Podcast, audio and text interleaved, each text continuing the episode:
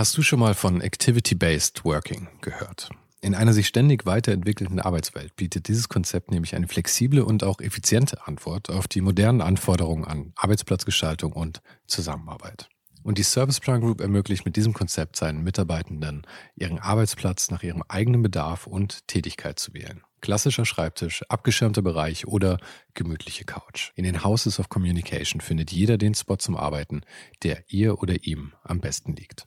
Von Fokusboxen über Phoneboxen bis hin zu Meetingräumen findet so jedes Team die passende Umgebung, um produktiv und kreativ zu arbeiten. Dieses Konzept, das sicherlich wegweisend ist, wurde bereits erfolgreich in den Houses of Communication in München, Hamburg und Berlin eingeführt und wird auch schon an weiteren Standorten umgesetzt. Und wer würde nicht gerne auf so eine flexible Art arbeiten? Also schau mal auf der Karriereseite von Serviceplan vorbei.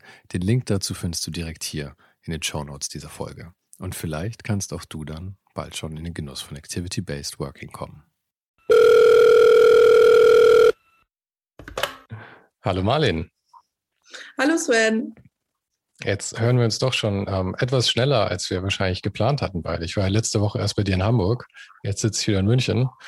Aber ähm, wir haben uns ja über einige Themen unterhalten, die jetzt ähm, leider schneller wieder akut geworden sind, als das irgendwem lieb gewesen wäre. Ja, und zwar haben wir uns ähm, irgendwie nicht so lange über Grafikdesign unterhalten, obwohl das natürlich auch ein bisschen die Idee war, sondern mhm. äh, über äh, meine frühen fotografischen Exkurse in den Nahen Osten, wo ich halt äh, innerhalb von vielen Fotoreisen ein Ausstellungsprojekt realisiert habe, was äh, in Gaza spielt und in Ramallah. Und äh, wie wir alle wissen, ist seit einem sehr ernst und eskaliert. Und wir haben das aufgenommen, bevor wir das wussten und natürlich äh, sehr anekdotisch äh, darüber gesprochen. Und ich weiß nicht, ob ich sozusagen so anekdotisch darüber gesprochen hätte, wenn mir bewusst gewesen wäre, dass da jetzt gerade ähm, äh, ein Krieg wahrscheinlich ausbricht, weil zu dem Zeitpunkt war der letzte, die letzte Eskalation fast acht Jahre her. Das heißt, wenn man den Podcast anhört, dann muss man das vielleicht ein bisschen einordnen und verstehen, dass wir sozusagen äh, da mit einem Abstand gemeinsam raufgeguckt haben oder zumindest ich und auch die Arbeit kein journalistischer Kommentar war, sondern eine künstlerische Auseinandersetzung vor fast zehn Jahren. Nichtsdestotrotz ähm, hat mich das ähm, natürlich ähm, sehr bewegt, also auch die Lage, gerade weil ich äh, öfters äh, da war und ähm, vor allen Dingen auch die Zivilbevölkerung äh, im Gazastreifen ähm, fotografiert habe und das Alltagsleben dort sichtbar machen wollte. Und wenn ich mir jetzt die Bilder angucke, ein paar habe ich ja auch für dich rausgesucht, ähm, dann berührt mich das schon sehr, weil man sich natürlich trotzdem fragt, okay, was ist jetzt mit den Menschen vor Ort, die mhm. letztendlich ähm, jetzt auch nicht sichtbar sind. Und es berührt mich einfach persönlich, aber genauso muss es eben auch verstanden werden, was wir da erzählen. Es ist ein persönliche, persönlicher Rückblick und ähm, kein Kommentar, aber der Zeitpunkt ist sehr ähm, ja, schräg, dass wir, dass es gerade hochkam. Wir hätten über alles reden mhm, können, mhm, haben wir auch. Schräg, ja. Ja. das ist irgendwie, ja, es war einfach nicht absehbar. Deswegen finden wir es aber, glaube ich, beide wichtig, dass man es so lässt und jetzt nicht, äh, ja, dass man das als Aspekt, als Blick in die Vergangenheit jetzt auch den, den Hörern irgendwie trotzdem zur Verfügung stellt. Aber ich hoffe, die Hörer können das richtig, richtig einordnen und ähm, ja, ich, ver ich vertraue auf die Hörer. Ich vertraue auf die Hörer in dem Fall. Und ähm, ja. auch wenn das Ganze jetzt ein, ein recht schweres Thema ist, ähm, hoffe ich, genießt der Hörer dann, die Hörerin dann auch unser eigentlich sehr leichtes und fröhliches Gespräch. Genau, weil eigentlich war es ein schöner Rückblick, weil es auch immer schön ist, oder es war sehr schön, mit dir zurückzublicken, Sven, auf, auf die Anfänge und, äh, und ich hoffe, das merkt man auch. Schön. Es war sehr persönlich viel Freude wünsche ich allen beim Hören und dir auch nochmal vielen Dank für alles. Ja, danke dir. Auch danke dir, dass du jetzt nochmal die Zeit genommen hast. Und ähm, vielleicht hörst du es dir auch nochmal dann durch. Viel Spaß dabei. Bis dann. Danke. Ciao. Tschüss.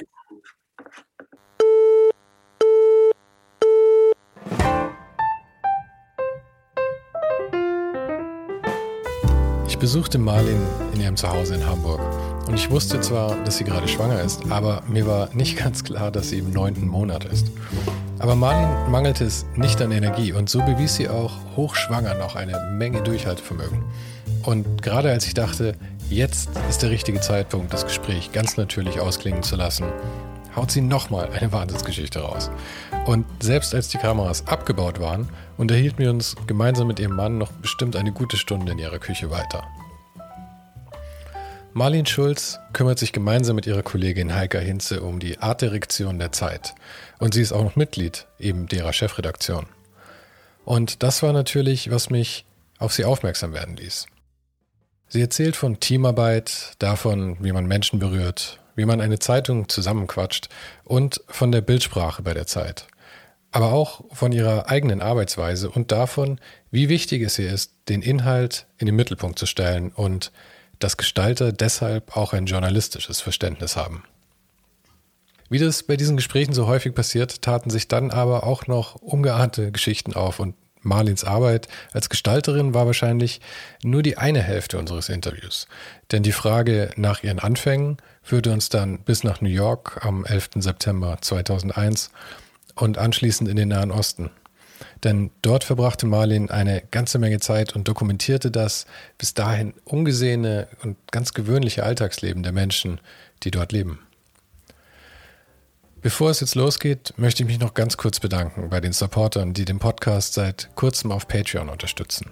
Bisher ist es noch eine sehr kleine Gruppe, aber ich kann dir gar nicht sagen, wie sehr es mich freut zu sehen, dass da draußen Leute sind, denen diese Gespräche so viel bedeuten, dass sie bereit sind, ohne den Hype und damit mich auch finanziell zu unterstützen. Der Podcast ist noch ziemlich jung und für das Vertrauen und den Support möchte ich mich deshalb an dieser Stelle ganz herzlich bedanken. Ohne den Hype kommt jede Woche neu raus Intime Gespräche mit Persönlichkeiten aus allen kreativen Bereichen über die Dinge, die sie gerade beschäftigen, ohne den Hype, der sie sonst oft umgibt. Und auch wenn du den Podcast nicht finanziell unterstützt, freue ich mich über jeden Subscriber, egal ob auf Spotify, Apple Podcasts, Instagram oder YouTube. Du bist Teil dieser Reise. Und jetzt erstmal, hier ist Marlene Schulz. Apropos Professionalität, ich habe gerade festgestellt, dass ich die ersten drei Minuten unseres Gesprächs noch gar nicht aufgenommen hatte. Kein Problem. Möchtest du das irgendwie einleiten oder? nee, Egal. ich bin, ich, äh, ich mache ein kleines Intro davor dann am Ende. alles klar. Alles Aber wir haben gerade festgestellt schon, dass du äh, Julian Baumann eben auch mal interviewt hast in, in deinen Studententagen. Ja, genau, ja. Was ich schon irgendwie auch sehr witzig finde. aber diese ganze Kreativszene in Deutschland, wenn wir es mal so nennen wollen, hängt ja eh so eng beieinander. Ich meine, vielleicht liegt es auch daran, dass ich jetzt von einem zum anderen komme. Du hast da wahrscheinlich den besten Durchblick jetzt. es kommt Noch mehr langsam. als wir so, ja. Aber es ist, ist, schon witzig. Es ist wirklich ein sehr kleines Netz eigentlich am Ende. Ja. Und so ja. die Generationen kennen sich halt natürlich auch immer sehr stark. Ja, also, ich Wenn man so gerade im selben Alter ist ungefähr. Ja, die Generationen kennen sich, glaube ich. Ja, man wächst schon auch auf eine Art zusammen auf, weil man natürlich verfolgt, was, was die einzelnen Leute machen, auch ihren Weg kennt und ja, man sich so respektvoll im, im Auge hat und ja, ähm, das natürlich auch Spaß bringt zu sehen, wenn die anderen sich weiterentwickeln oder man selber auch. Und man hat natürlich auch den ein oder anderen Erfolg vielleicht auch zusammen, ne? Also man, ähm, man löst zusammen irgendwie Probleme oder hat eine schöne Publikation zusammen, da freut mhm. man sich auch. Also es multipliziert sich auch manchmal so. Obwohl man jetzt nicht ständig zusammenhängt und manchmal weiß man auch gar nicht, ähm, wie, wie man vielleicht aussieht oder so. Oder äh, wie die Stimme klingt oder so. Manchmal hat man ja auch nur so digital miteinander irgendwie zu tun mhm. oder über Dritte oder sowas. Und ähm, in, du arbeitest ja als Artdirektorin bei der Zeit und bei dem Turnus, den ihr da habt, wöchentlich eben immer so ein, so ein ganzes, so eine ganze Zeitung rauszubringen. Da ähm, schadet es ja auch nicht, wenn man die Leute schon kennt, irgendwie wahrscheinlich. Und mhm. eben auch weiß, was da so dann kommt und dass man auf, du hast vorhin mal angesprochen, äh, Julia Sellmann, und dass, dass du da halt auch weißt, wo du sie zum Beispiel hinschickst dann, wo du weißt, wo sie funktionieren wird. Ja, genau. Also ja, ich habe natürlich noch die Bildredaktion sozusagen in meinem Team, also die natürlich viel mit der direkten Kommunikation mit den Fotografen im Feld zu tun hat. So, also ich entscheide das mit, aber die viel direkte Kommunikation geht auch über die Bildredaktion. Aber ähm, generell ist es so, dass wir ähm, äh, ja, ich habe immer das Gefühl, wir versuchen so auf dem fahrenden Zug so ein Ikea-Regal zusammen aufzubauen. also neben diesem ganzen Produkt, was dann da so liegt und äh, ja, Bauhaus, Design und alles ganz ausgewählt, ist dann doch die, die Produktion selbst immer irgendwie echt, äh, ja, wie gesagt, Teamarbeit, aber auch Improvisation und sonst wie. Und dann freut man sich, wenn man weiß, dass man sich auf Leute so verlassen kann oder dass sie irgendwie ja, ähm, auch ähm, gewissen Sportsgeist haben äh, und mehr Sportsgeist vielleicht als ähm, Künstlerego, sage ich mal. Also Künstlerego ist auch super, mhm. aber man muss es auch mit Sportsgeist gut kombinieren können. So. Ich glaube, du hast doch mal gesagt, die Zeit der großen Egos ist vorbei. Ja, Und ja. klar, in so einem Team irgendwie ist natürlich kein Platz für so ein Riesen-Ego dann, oder? Nee, genau. Also ich glaube, vielleicht war das früher so ein bisschen so. Ich bin auch selber noch in meinem Studium so ein bisschen aufgewachsen und muss so lernen, seine Individualität auszudrücken und man darf sich nicht unter Wert verkaufen und muss für seine Rechte einstehen. Aber ich glaube, ähm, das stimmt auch alles noch. Ähm, auch gerade so als Fotograf muss man natürlich auch aufpassen, dass man nicht untergebuttert wird. Aber wie viel eigentlich nachher Teamarbeit ausmacht und was Teamarbeit eigentlich bedeutet, das lernt man irgendwie nicht. Und wenn man dann lauter Einzelegos haben, die alle gelernt haben, sich super abzugrenzen und auf ihre Rechte zu achten, aber mhm. nicht gelernt haben, was heißt eigentlich, zu, gemeinsam ein Problem zu lösen ähm, oder sich auch mal zurückzunehmen oder was ist meine Aufgabe hier, dann wird das alles nicht funktionieren. Das heißt, mh, mm, ja, ich glaube nicht mehr so an die, die große Zeit des Individualismus und ich glaube auch nicht daran, dass einer super brillant ist, so großer Namen und eigentlich machen die auch ganz viel Teamarbeit. Also viele ja, von den großen Egos, ähm, die arbeiten auch nicht alleine, aber ich finde es halt dann auch immer schwierig. Du kannst nicht sagen, Teamarbeit ist wichtig und dann den Leuten nicht irgendwie auch ähm, den Credit geben. Den Credit geben. Und durch die vielen Plattformen können sich die Leute jetzt auch alle selber einen Credit geben und dann, ja, weiß ich nicht. Also ich glaube, da hat sich viel einfach verändert und, ähm, und ähm, ich finde das auch richtig so. Und auch selbst wenn man dann so sozusagen vielleicht so eine Abteilung leitet oder sagt, man ist jetzt so der Artdirektor und so, du kannst halt, also das äh, gibt dir noch lange nicht das Recht, die anderen unsichtbar zu machen. Eher im Gegenteil. Also ähm, ich glaube, äh, das fordert dich auch immer selber irgendwie auf eine Art heraus irgendwie. Aber meinst du nicht, dass es vielleicht auch eine, eine, Stilfrage ist irgendwie, wie man diese Leitung macht? Weil ich meine, mhm. ganz vorbei ist es ja nicht, weil ich meine, es gibt ja auch ähm, immer noch so Galionsfiguren und so, so, so Rockstars in Anführungszeichen. Mhm. Das überhaupt so aus diesem Dienstleistungssektor auch in so ein Freigeisttum zu überführen, das ist eine super große Leistung irgendwie. Ich frage mich nur so, jetzt so ganz persönlich, ähm, auch so aus meiner Arbeit, die ja auch so dem Journalismus sehr verbunden ist und dem Handwerk sehr verbunden ist, wie ich das eigentlich sehen würde. Also abgesehen davon, dass man wenig Frauen als Rockstar, also Frauengrafikdesigner in der Rockstar-Welt findet, so Fragezeichen, warum ist das so? Sehe ich es halt selber auch so, ähm, ja, eher ein bisschen zukunftsweisender mit, mit dem Team, aber es ist nicht sozusagen, um anderen das abzusprechen, sondern eher, wie ich sehen würde, ähm, dass man es machen muss, damit man auch die Leute gewinnt. Also mhm. vielleicht ist es auch eine ganz persönliche Entscheidung, weil ich weiß, dass ich nicht, ähm, ich halte mich selber jetzt nicht für besonders genial. Also ich glaube, was ähm, vielleicht, also so als Gestalterin, also ich würde nicht sagen, ich bin jetzt die allerbeste Gestalterin, ich würde sagen, dass ähm, wie man auch, also ich würde auch nicht sagen, dass ich schlecht bin, aber ähm, ich würde es nicht so egoman sozusagen angehen. Also ich würde eher gucken, ähm, wo stehe ich, also was ist meine Aufgabe, die ich mit wem jetzt hier lösen muss und wie mache ich es möglichst gut und frei. Und da profitiere ich natürlich auch all das, was ich vielleicht von den Rockstars ein bisschen mitgenommen habe, mhm. die es ja auch schon gesagt haben, wir haben Rechte, wir, wir befreien das Design, ähm, wir stellen das Design auch, auch über Dinge und so. Und das ist eher so ein Punkt, wo ich ansetzen würde wo ich selber gucke, was, was wäre jetzt, also wie, wie treibe ich es weiter? Und da ist es mir halt total wichtig, dass alle, die bei mir im Team arbeiten, auch Ahnung von Journalismus einfach haben. Ähm, also weil ich bin ja, also ich mache nichts für Nike, sondern ich mache sozusagen Design äh, mhm. mit einem großen Team für Geschichten von, äh, ja, also Krieg in Syrien bis äh, Robert Habeck Home Story, sage ich jetzt mal. Groß ist das nicht Home Story, aber so. Ähm, das Spektrum ist groß und dann habe ich natürlich eine andere Herausforderung, ähm, als ähm, wenn ich ein Plattencover oder so gestalte oder für Nike was mache. Und da ist es mir wichtig, dass ähm, die Gestalter eigentlich wie ein journalistisches Verständnis haben, weil auch nur dann werden sie irgendwie res äh, respektiert. Mhm. Und, ähm, und ich habe auch das Gefühl, dass man ähm, ja, also dass diese Zeit, wo man sagt, wir befreien das Design. Also würde ich fast sagen, vielleicht ist es jetzt auch eine Zeit, wir, ähm, wir haben auch das Selbstbewusstsein, uns wieder so ganz im Dienste einer Sache zu stellen. Von Journalismus, von Fakten, ähm, von, von Storytelling letztendlich auch. So. Also ich finde auch dieses angewandte Arbeiten ähm, total, total interessant. Also auch dieses Wegkehren von, von der Befreiung. Also ich weiß nicht, vielleicht jetzt ein bisschen Meta, aber ich arbeite ja auch bei der Zeit, wenn das jetzt zu Meta war, dann genau. Dann ja, aber ich, ich, ich, war vor ein paar Tagen bei, bei dem Fotografen Robin Hinch, den du ja auch kennst. Und ähm, bei dem fasziniert mich auch so, dass er diese, äh, dass er so total ernsthafte Themen auf so eine sehr künstlerische Art eigentlich angeht. Also mhm. Ich finde diese Mischung irgendwie faszinierend bei ihm. Und ähm, da, das erinnert mich jetzt eben an dich auch, das schöne, oder fangen wir es anders an, das Schwierige manchmal bei Gestaltung ist ja, dass sie irgendwie recht leer ist, dass man nur Verpackung macht mhm. irgendwie und eigentlich ist gar nichts drin. Und das Problem hast du natürlich nicht, sondern genau, ähm, ich ja. meine, ich meine, ich will deine Arbeit jetzt nicht unter den Scheffel stellen, aber letzten Endes ist es natürlich so, dass das Wichtigste ist natürlich der Inhalt an dieser Zeitung. Und das heißt, du weißt immer, wofür du es machst eigentlich. Das ist ja schon auch toll. Ja, ja, ähm, vielleicht, äh, vielleicht ist es halt auch ähm, interessant, ähm, den, den Inhalt einfach in den Mittelpunkt zu stellen. Also ich habe ja auch selber kein Design studiert, weil mich Grafikdesign zu studieren nicht so interessiert hat. Ich habe Fotografie studiert.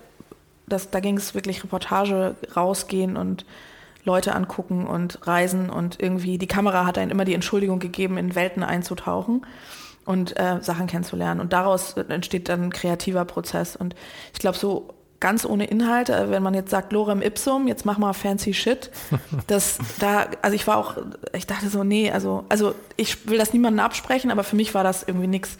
Deswegen ist es äh, bei der Zeit toll, mit diesen Inhalten irgendwie zu arbeiten und ähm, und eine extra Herausforderung halt dann das auch gestalterisch in so eine Autorschaft zu überführen.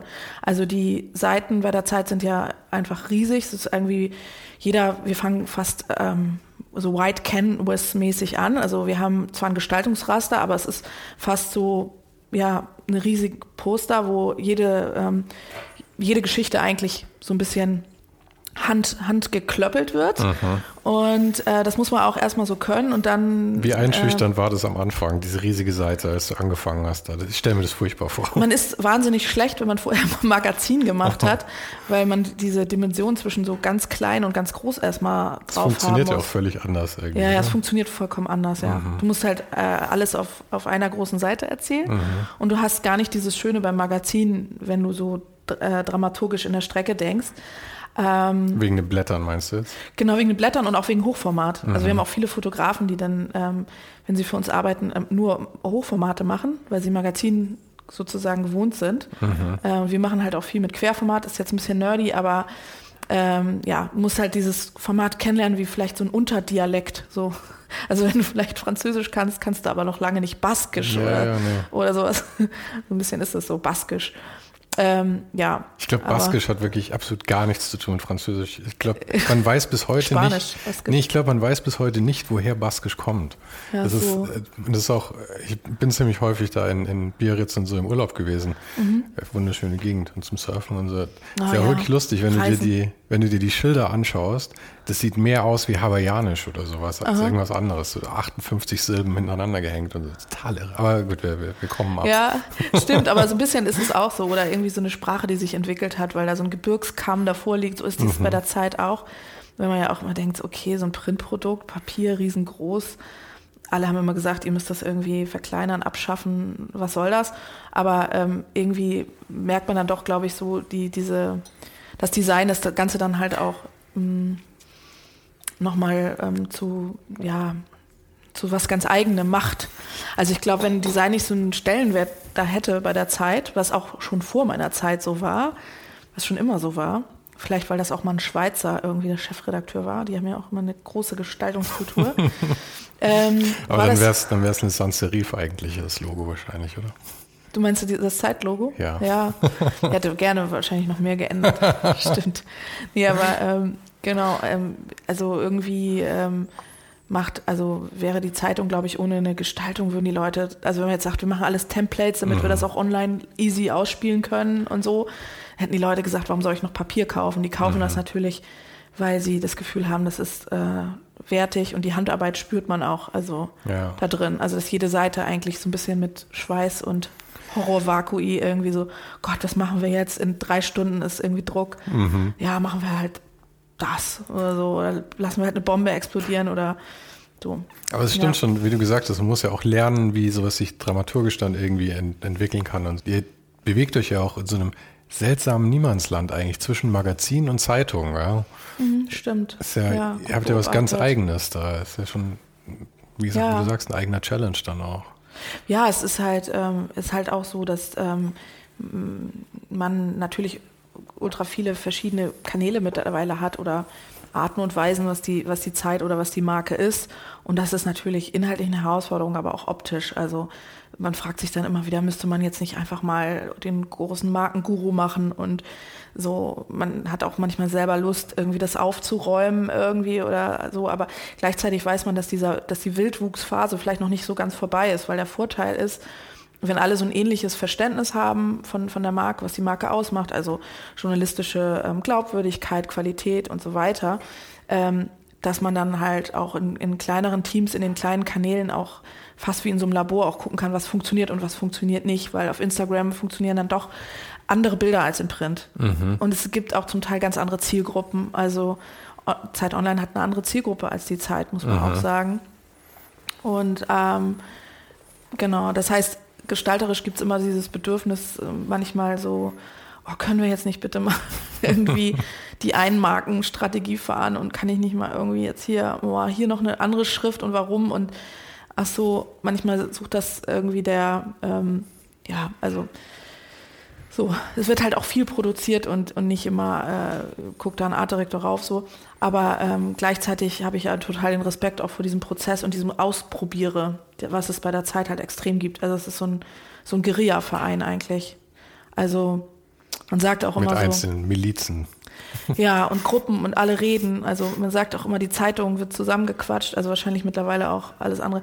Das ist immer so ein, so ein betulicher Spruch, den dann so manchmal so, ja, die älteren Redakteure bringen und man denkt immer so, oh bitte könnt ihr aber aufhören, die Zeitung zusammen zu quatschen. Also können wir nicht mal so einfach das jetzt so machen, wie ich das möchte jetzt einfach. Ja, aber ich meine, wenn es gerade die eher die, die, die, die älteren Semester sagen, dann muss man ja auch da sagen, die hatten ja auch deutlich weniger Workload dann, weil eben das Online gab es nicht. Es, ja, es gab ja. halt einfach nichts außer dieser Zeitung. Das war das Kernding. Ja. Und dann hat man vielleicht auch etwas mehr Zeit gehabt, die zusammen zu quatschen, ja. gemütlich bei einer Zigarette.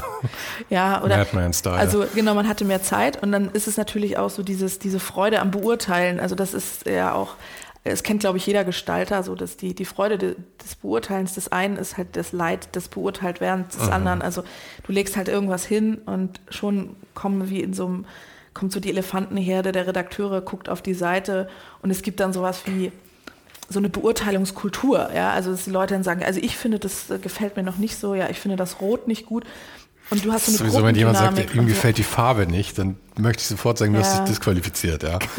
ja, ja, und äh, es ist halt schon manchmal so ein bisschen schwierig, wenn du weißt, die haben jetzt auch Zeit, irgendwie so in der Gruppe auch so zu gucken, wie sie das jetzt so beurteilen. Und das gibt es natürlich bei uns auch. Also, dass wir äh, irgendwie ja äh, mit zusammengequatsche und jeder gibt seinen Senf dazu zu tun haben. Und auch so ganz unterschiedlich qualifiziert. Also Manche sind ähm, sehr, sehr weit und sehr verständnisvoll und sehr, ähm, also verstehen genau, was wir irgendwie machen und geben das auch gerne ab. Also die, die uns unsere Arbeit eigentlich am meisten verstehen, die äh, lassen uns am ehesten auch machen mhm. und vertrauen uns das. Aber trotzdem ist es natürlich für viele auch gar nicht unbedingt böse gemeint, immer. äh, ist auch immer schön. Da liegt dann was und ach, jetzt darf ich auch mal was sagen. Und also dieses, dieses ganze Emanzipationsprozess von Optik in so einer Zeitung äh, hat viel mit Kommunikation zu tun, viel mit Moderation und auch viel mit so Nerven bewahren, weil das kennt, glaube ich, auch jeder Gestalter und jeder Fotograf. So dass, äh, ja, also dass man da mh, mm, sich auch voll abgrenzen muss, weil viele natürlich denken, das kann ich auch oder einfach keine Sensibilität haben sozusagen für das, für das Handwerk so. Mhm. Und andersrum äh, wären die dann aber ganz schön empfindlich, wenn man sagt, die Überschrift gefällt mir nicht oder sowas. Deswegen finde ich es immer gut, wenn man sich auch, äh, wenn man im Team immer ein bisschen weiß, was der andere auch macht. Also wenn man auch weiß, was macht ein Journalist, was bedeutet es, einen Text zu schreiben oder also ähm, ja. Genau. Wie, wie funktioniert denn die Kommunikation da eigentlich so? Das würde mich immer interessieren. Also es tut mir leid, wenn du jetzt dabei Adam und Eva anfangen musst für mich, aber ähm, ja ich meine, als Artdirektorin, du bist ja auch Teil der, der Chefredaktion, wenn ich das richtig, fast mhm. sage ich das richtig so. Ja. Mhm. Ähm, und wie, äh, wie läuft es? Kriegst, weißt du irgendwie, ihr habt donnerstags, glaube ich, eure Besprechung, hast mhm. du immer gesagt. Ähm, kriegst du dann eine Liste mit den Themen, die dann kommen werden in der Woche? Wie weit sind die Artikel dann schon? Werden die erst produziert? Kommen die schon an? Zu welchem Zeitpunkt kannst du irgendwie sagen, okay, ich fange jetzt an zusammenzusetzen quasi? Mhm. Also ähm, es ist, ähm, es gibt so verschiedene äh, Stadien, sowohl von den Texten als von den Themen. Also manchmal arbeiten wir halt wie so ein Magazin mit so einer äh, langfristigen Planung. Dann gibt es auch Texte, die schon fertig sind, die schon sozusagen vorbereitet werden können. Ähm, und dann gibt es immer noch so das aktuelle Geschehen.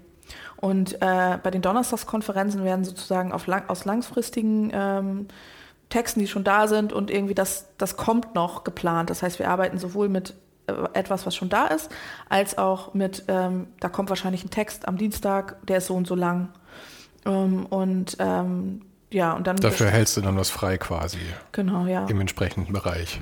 Ja, genau. Also es ist die ganze Zeit so ein Prozess. Also im Gegensatz mhm. zum Magazin, wo man wahrscheinlich eher erst anfängt, wenn alles da ist oder so, ist es ähm, immer so ein bisschen Chaos verwalten auch. Ich kriege auch schon ähm, schweißnasse Hände, wenn ja, ich es ja. nur höre. Also. So ein bisschen, ich weiß es, so ein bisschen, oh ja, es ist halt so eine Mischung wirklich aus so, so High-Class-Magazin und Tageszeitungen mhm. in Worst Case. Und mein Job ist es einfach zu verhindern, oder das Job von, Job von unserem Team, dass etwas wirklich ganz krass schief geht, sage ich mal. Also wir müssen ähm, neben der Großartigkeit, die das Ding haben muss, ähm, im besten Fall müssen wir auch vor allen Dingen die Ausschläge nach unten verhindern. Aha. Kannst du einschätzen, wie die Aufteilung so ist zwischen den aktuellen Sachen und den vorgeplanten Sachen? Ihr habt irgendwie 50 Prozent Sachen, die absehbar sind und 50 Prozent, die einfach in der Woche jetzt noch völlig explodieren können ja. irgendwie? Oder wie ich, äh, ich merke schon, du, du hättest auch bestimmt das Bedürfnis so irgendwie, ja, wir haben doch gesagt, 50 Prozent muss da sein. Nee, es gibt tatsächlich so, also wir haben ja auch... Nee, mich interessiert es tatsächlich nur, das irgendwie ja. einschätzen zu können, weil ich finde, deine Arbeit ist für mich unglaublich schwer greifbar. Ich weiß, was ein Gestalter mhm. macht, ja. Aber ähm, du, du jonglierst ja einfach noch viel mehr andere Sachen einfach mit, als nur dieses Gestalten. Genau, also es ist natürlich so ein ähm, Team von circa 30 Leuten und wir sind, ähm, ähm, da ist die, eine Infografik dabei ähm, ähm, und die Bildredaktion dabei und, ähm, und das Design Department dabei und es ist halt schon eine Maschine. Mhm. Und ähm, diese Sitzungen sind auch dazu da, irgendwie diesen ganzen Orga-Info-Flow irgendwie am, am Laufen zu halten. Und ähm, wir operieren schon wenig mit geplanten Sachen, muss man sagen. Mhm. Also oft werden die dann auch geplant, aber dann wieder rausgekickt. Also deswegen wird sehr viel ähm, einfach abgesprochen und wir sind einfach sehr schnell. Also wir, wir sind sehr geübt natürlich, weil wenn du das jede Woche machst, also sind wir so trainierte Muskeln auch. Du hast natürlich auch irgendwie Standards und so, aber ähm, vieles ist unklar. Also die Hauptproduktionstage sind eigentlich Montag, Dienstag und vielleicht noch Freitag. Ähm, aber das ähm, entsteht meistens sehr schnell, sehr teamorientiert. Manchmal arbeiten auch, ähm, ja, also arbeiten wir eben sehr, sehr eng zusammen mit den Redakteuren und ähm, die Texte werden da zum Teil auch erst Dienstag und so geschrieben. Aber was wir halt machen, um sich das vielleicht vorzustellen, ist, wir entwickeln zusammen Ideen, an denen wir uns orientieren. Also wir haben an, am, am Donnerstag, also nehmen wir zum Beispiel jetzt irgendwie die Wirtschaft oder die m, Politik oder, äh, oder das Ressort entdecken. Wir entwickeln eine gemeinsame Idee des, des Teils. So, und äh, da gibt es aus Redaktionsseite immer jemanden, der heißt Blattmacher. Mhm. Und mit dem machen wir das dann meistens sehr, sehr eng zusammen. Und der sagt, ja, wir steigen mit der Geschichte ein, dann kommt das. Jetzt muss ich eine total blöde Frage stellen. Ist Blattmacher sein Titel oder sein Name? Achso, Blattmacher ist ein Titel sozusagen. Der wird aber auch sozusagen von, ähm, es ist wie beim Fußball, also der Spielmacher. Das wird vielleicht dann auch bei anderen Zeitungen anders genannt. Also mhm. Also bei uns ist der Blattmacher sozusagen der Vermittler zwischen dem Ressort, also zum Beispiel Wirtschaft, und uns. Mhm. Ähm, der kommt dann zu den Sitzungen und der hat meistens so einen Überblick, was kommt auf welcher Seite, welche Themen. Und dann fragen wir den so ab und sagen, können wir das fotografieren? Ist das ein Porträt? Boah, jetzt haben wir aber ziemlich viele Männer in der Strecke, kann man da noch was anderes machen? Ähm, können wir, das, das sieht jetzt alles sind sehr dunkle Themen, können wir vielleicht noch, äh, habt ihr noch irgendwas ein bisschen mehr aus der Lebenswelt?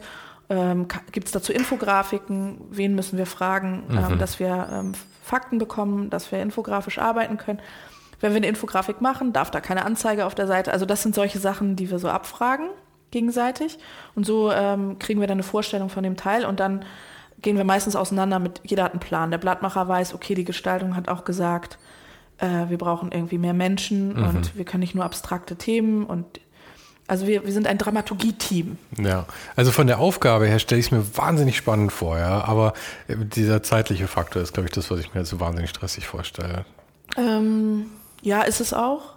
Aber ähm, ich glaube, es ist auch nicht jeder, also das ist auch nicht, das, also Wobei, es gibt auch, ähm, wenn bei uns ähm, neue ins Team kommen, die vorher zum Beispiel ein Magazin gemacht haben, die finden das auch wahnsinnig belebend, mhm. dass man dann ja mit so einem Sportsgeist dann Dienstag wo man, man manchmal auch ein bisschen länger als acht Stunden arbeitet, wirklich eine Riesenseite gestaltet hat oder drei tolle Seiten und dann wird das gedruckt und du siehst es sofort. Mhm. Und nach einer, und, und manchmal siehst du auch, wir sind auch experimentierfreudig. Das ist natürlich nicht immer alles geil. Also manchmal denkst du, oh ja, wir machen das jetzt einfach mit einer riesen Banane auf und ähm, egal und so ist doch geil. Und dann siehst du es gedruckt am nächsten Tag und denkst so, boah, irgendwie FTP mit einer gelben Banane, ich weiß nicht. Ein bisschen dann mit dem Holz. Schämst du dich eine Woche und dann geht's von vorne los. Also ja. Also es ist auch so ein bisschen, also eigentlich ist unsere Arbeit mehr wie Fußball als wie Kunst, äh, Eislauf, also wie Eislauf. Hm. Wie heißt es? Wie Figure-Skating, wie Eiskunst Eiskunst rum, ja.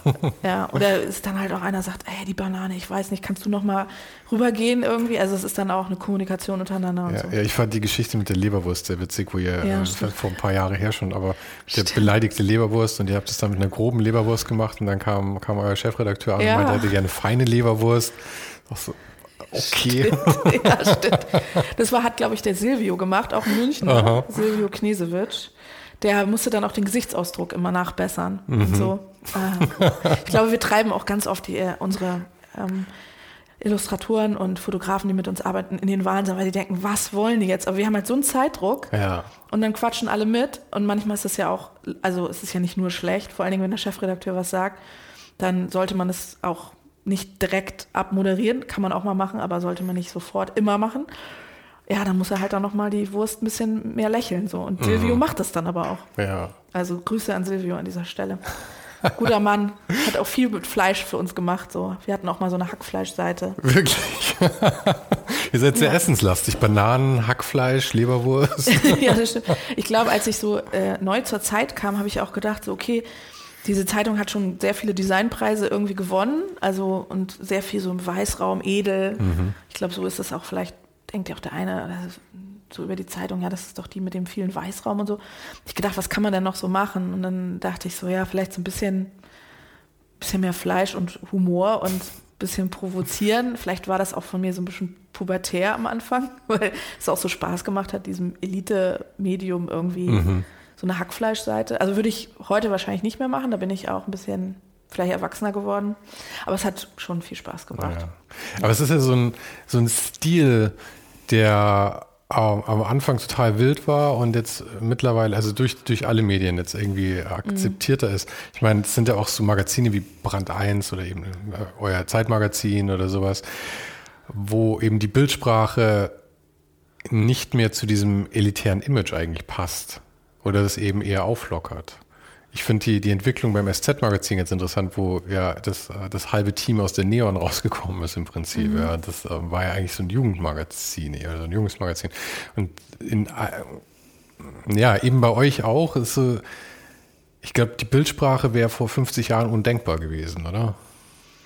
Ja, also, ähm, also abgesehen davon, dass wir erst in den 90ern Farbfotografie überhaupt eingeführt haben und glaube ich viele immer noch denken, auf Bilder könnte man komplett verzichten, haben wir da schon eine Entwicklung hingelegt. Ich glaube, Bildsprache hat auch was damit zu tun, natürlich mit dem Zeitgeist. Also, ähm, dass äh, wir natürlich ähm, ähm, äh, konkurrieren auch mit, mit ganz vielen anderen Medien, die vielleicht jetzt auch Ironie und Spaß für sich so ein bisschen gekapert haben und jetzt einfach durch die Zeiten, wo wir jetzt politisch stehen, ähm, also mit, mit Corona, mit, also auch vorher noch mit Trump, dass man natürlich auch guckt, okay, wo hat sich halt vielleicht Ironie und Punk so ein bisschen erschöpft, mhm. was vorher ein cooler Bruch war zu, es gibt eine große Koalition, ähm, es gibt die großen irgendwie Medien und da war das natürlich lustig, mal so ein Hackfleisch reinzuflanken oder eine Wurst auf dem Cover zu machen.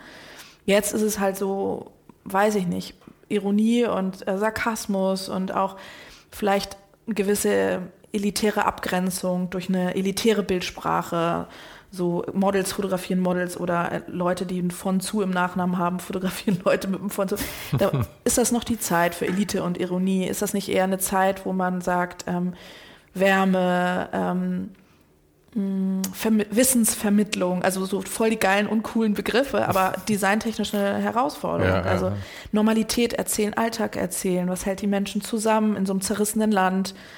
Ähm, und das, äh, da ist die Bildsprache halt auch immer ein Indikator. Ne? Vielleicht war es vorher Auflockerung, auch mhm. zu sagen, ey, wir sind einfach geil oder auch Gestaltung, wir sind einfach ey, hier irgendwie Berlin, geil und so. Und jetzt ist es vielleicht, sorry, dass ich so viel geil sage.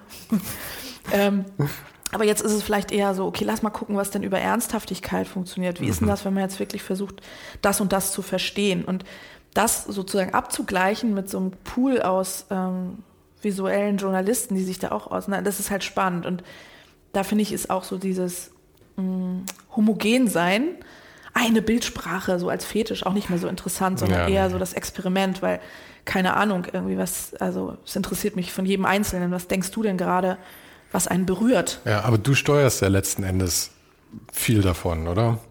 Und damit hast du ja schon auch eine, ja schon auch eine gewisse Verantwortung gesellschaftlich, dadurch, dass du halt in, in, in so einem großen, ähm, bei, bei, bei, so, bei so einer großen Wochenzeitung arbeitest, mhm. also die größte Wochenzeitung wahrscheinlich. Ähm, das informiert ja auch und das ähm, formt ja auch eine Gesellschaft zu einem gewissen Teil. Siehst, spürst du diese Verantwortung irgendwie? Ich meine, das nimmt einem ja wahrscheinlich auch ein bisschen irgendwie die, die Leichtigkeit beim Experimentieren dann vielleicht, mhm. oder?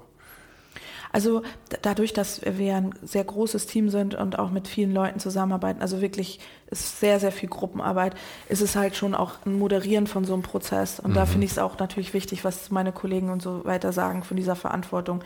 Ich glaube, was man selber nur machen kann, ist ein paar Sachen äh, wirklich zu verhindern und auch ein paar Sachen herauszustellen. Und da mir persönlich ist da vor allen Dingen einfach wichtig, wie ähm, Kriegsberichterstattung, also wie ähm, sozusagen Kriege fotografiert und dargestellt werden, wie Leid ähm, dargestellt wird, ähm, wie, ähm, ja, wie wir über, über Kriege berichten. Das ist mir ein persönliches Anliegen.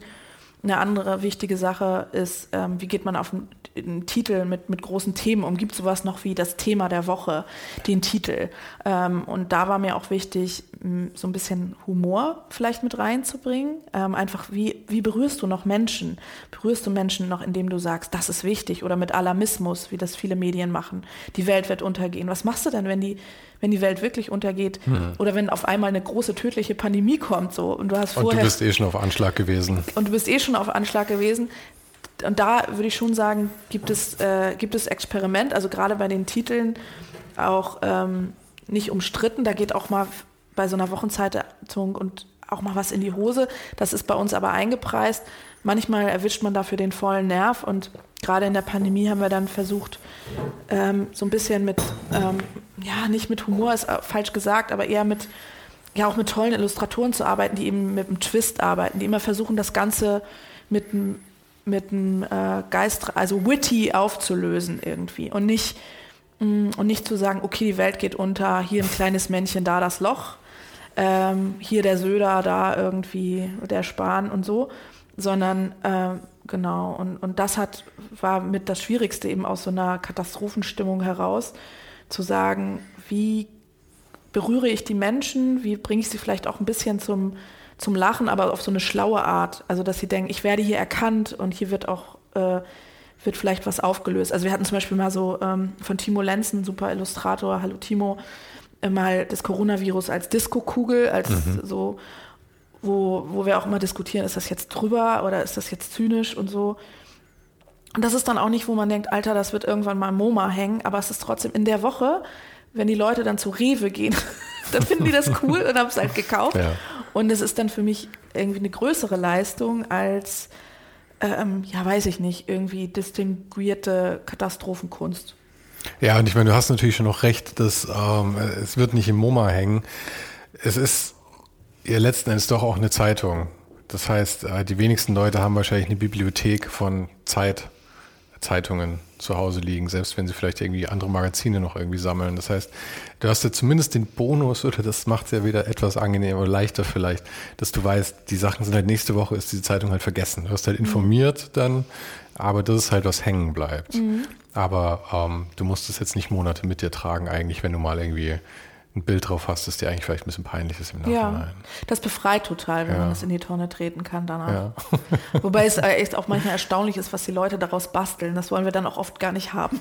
Mhm. Oder irgendwie, oder du gehst zum Geburtstag und dann hat irgendjemand so aus der Seite 3 irgendwie so ein CD-Cover gebastelt und so.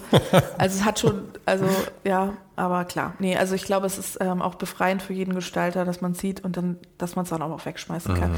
Sonst würde das Experiment, glaube ich, auch sterben. Ja, ja, eben. Sonst bist du immer in der Verantwortung für immer und ewig letzten Endes. Ja, ich glaube, es ist nicht gut für Gestalter. Ich ja. glaube, es ist gut, wenn du es theoretisch auch wegschmeißen kannst nach einer Woche. Das Interessante ist ja wahrscheinlich, mir kommt es gerade so, aber wahrscheinlich bist du auch als Autor in der Zeitung heutzutage freier, als, ähm, als wenn du auf Twitter irgendeinen blöden Tweet hinterlässt, weil der ist wirklich immer mhm. sofort wieder rauskrambar. Ja, ja, wohingegen die Zeitung ist halt wirklich, ich meine, gut, ihr habt noch digitale ja. Varianten, aber irgendwie ist es nicht mehr so schnell präsentierbar. Das ist eigentlich ganz angenehm. Dann. Ja, äh, vor allen Dingen, du kannst natürlich den Kontext äh, irgendwo steuern.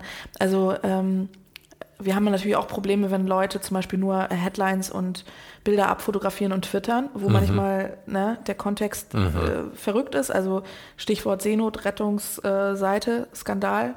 Ähm, wo ja eine Text-Bild-Kombi immer nicht so glücklich gelaufen ist für die, für die Zeit. Ähm, da, aber kannst du das vielleicht kurz ausführen, was, ja, da, was da die das, Problematik äh, war? Das, das war ein äh, Artikel, ein Pro und Contra, muss man dazu sagen, ähm, über ähm, Sinn und Unsinn von Seenothilfe, sage ich jetzt mal verkürzt. Ähm, war aber sehr reflektiert und in keinster Weise stand sozusagen im Artikel drin, man soll keine Menschen retten. Ähm, aber äh, oft, es war ein Bild gezeigt ähm, von einem Flüchtlingsboot und darunter stand die Headline, soll man es lassen? Also total unglücklich natürlich gewählt im Kontext Zeitung, wo man davon ausgeht, dass die Texte gelesen werden, löste sich das aber schon in der Unterzeile auf. Mhm. Ähm, wir würden natürlich nie wieder ähm, so eine Flapsigkeit mit einem Nachrichtenbild verbinden, weil das natürlich auch in der Printzeitung vielleicht auch ein bisschen oldschool und geschmacklos war. Früher hat man aber öfters mit so einem Humor auch gearbeitet vielleicht. Also ähm, aber spätestens als es dann auf Twitter kam und man nur die Headline gesehen hat, ähm, gab es halt einen ja. großen Shitstorm, der aber, der Zeit auch sehr stark geschadet hat. Aber da finde ich es ein bisschen schade, wenn man sich dann dafür zu viel Verantwortung, oder wenn du dir dafür zu viel Verantwortung zuschusterst, weil das ist ja ähm, eins der größten neu aufgekommenen sozialen kleinen Probleme, sagen wir mal. Mhm. Irgendwie diese Outrage-Kultur, die jetzt halt irgendwie da ist. Ja. Und jeder kriegt immer bei allem sofort einen Anfall und es geht immer darum, ob Gefühle verletzt sind und ich habe das missverstanden, deswegen durftest du das nicht so machen und ich denke mir, lese halt den scheiß Artikel bitte einfach. Ja? Mhm. Um, ähm, und du kannst den Leuten ja auch nicht jede Verantwortung wegnehmen irgendwie. Also ja, ich, ich glaube, es, also das ist. Die Überschriften sind dafür da, dass, dass sie ja. dazu anregen, die Artikel zu lesen, nicht, genau. nicht um das ganze Bild schon zu übergeben. Da, das stimmt. Also ich glaube, wir sind da auch alle so relativ, so auch, auch nicht, also so relativ selbstbewusst und reflektiert auch durchgegangen. Ich sehe es also mich interessiert es halt natürlich in, in diese Erregungskultur, auch wenn mhm. du dir mhm. was ausdenkst für Print und die gleiche Kombination oder eine ähnliche Kombination performt ganz anders sozusagen digital. Ähm, ich finde, äh, es gab nur früher halt so eine Strategie, da hast du, hat Print halt, jede Seite hat um Aufmerksamkeit gebuhlt. Und mhm. eine Strategie der Aufmerksamkeit ist witzig sein, flapsig sein, sich lustig machen über einen Politiker auf dem Bild, ähm, einfach nur kryptisch sein auch. Also das haben alle gemacht. Es ist so eine Kultur gewesen, wo, wo Print keine Konkurrenz hat. Und mhm. jetzt muss müssen wir aber mehr Sachen erklären. Also es geht dann gar nicht darum, so einzuknicken vor der Erregungskultur, sondern zu sagen, na ja, Leute, wenn wir jetzt irgendwie jemanden dazu kriegen wollen, irgendwie so einen riesen Text zu lesen, dann müssen wir vielleicht statt irgendwie so flapsig oben drüber irgendwas rüber zu schreiben und der Leser muss dann sehen, wie er klarkommt, so, äh, müssen wir schon irgendwie sagen, worum geht's denn hier? Weil mhm. die Leute sich das einfach ähm, ganz klar aussuchen. Die wollen das schneller verstehen. Und das ist tatsächlich in unserer Generation ähm, die Herausforderung. Ich glaube, das war jetzt so ähm, vor, vor 20 Jahren oder so oder auch in den großen 90ern. Ne? Da ging es eher darum, lass mal ein bisschen ähm, ja, lass mal ein bisschen Aufsehen erregen. Und jetzt geht's echt darum, äh, Aufmerksamkeit ist ein ähm, schmales äh, Gut. Wir müssen das ganz klar kuratieren, wir müssen ganz gezielt sein und da ist der Job halt auch, das gut auszuwählen mhm. und verständlich zu machen. Also es klingt alles nicht sexy, aber es ist ultra viel Arbeit.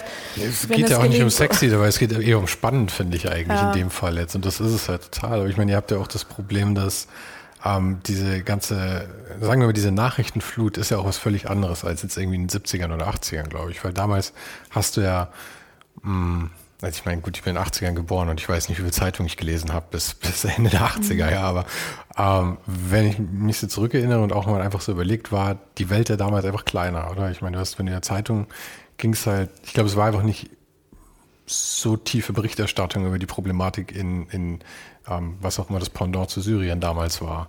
Oder? Du hattest halt irgendwie ein großes Thema, vielleicht irgendwie Kalten Krieg oder so, und ansonsten ging es relativ viel um lokal.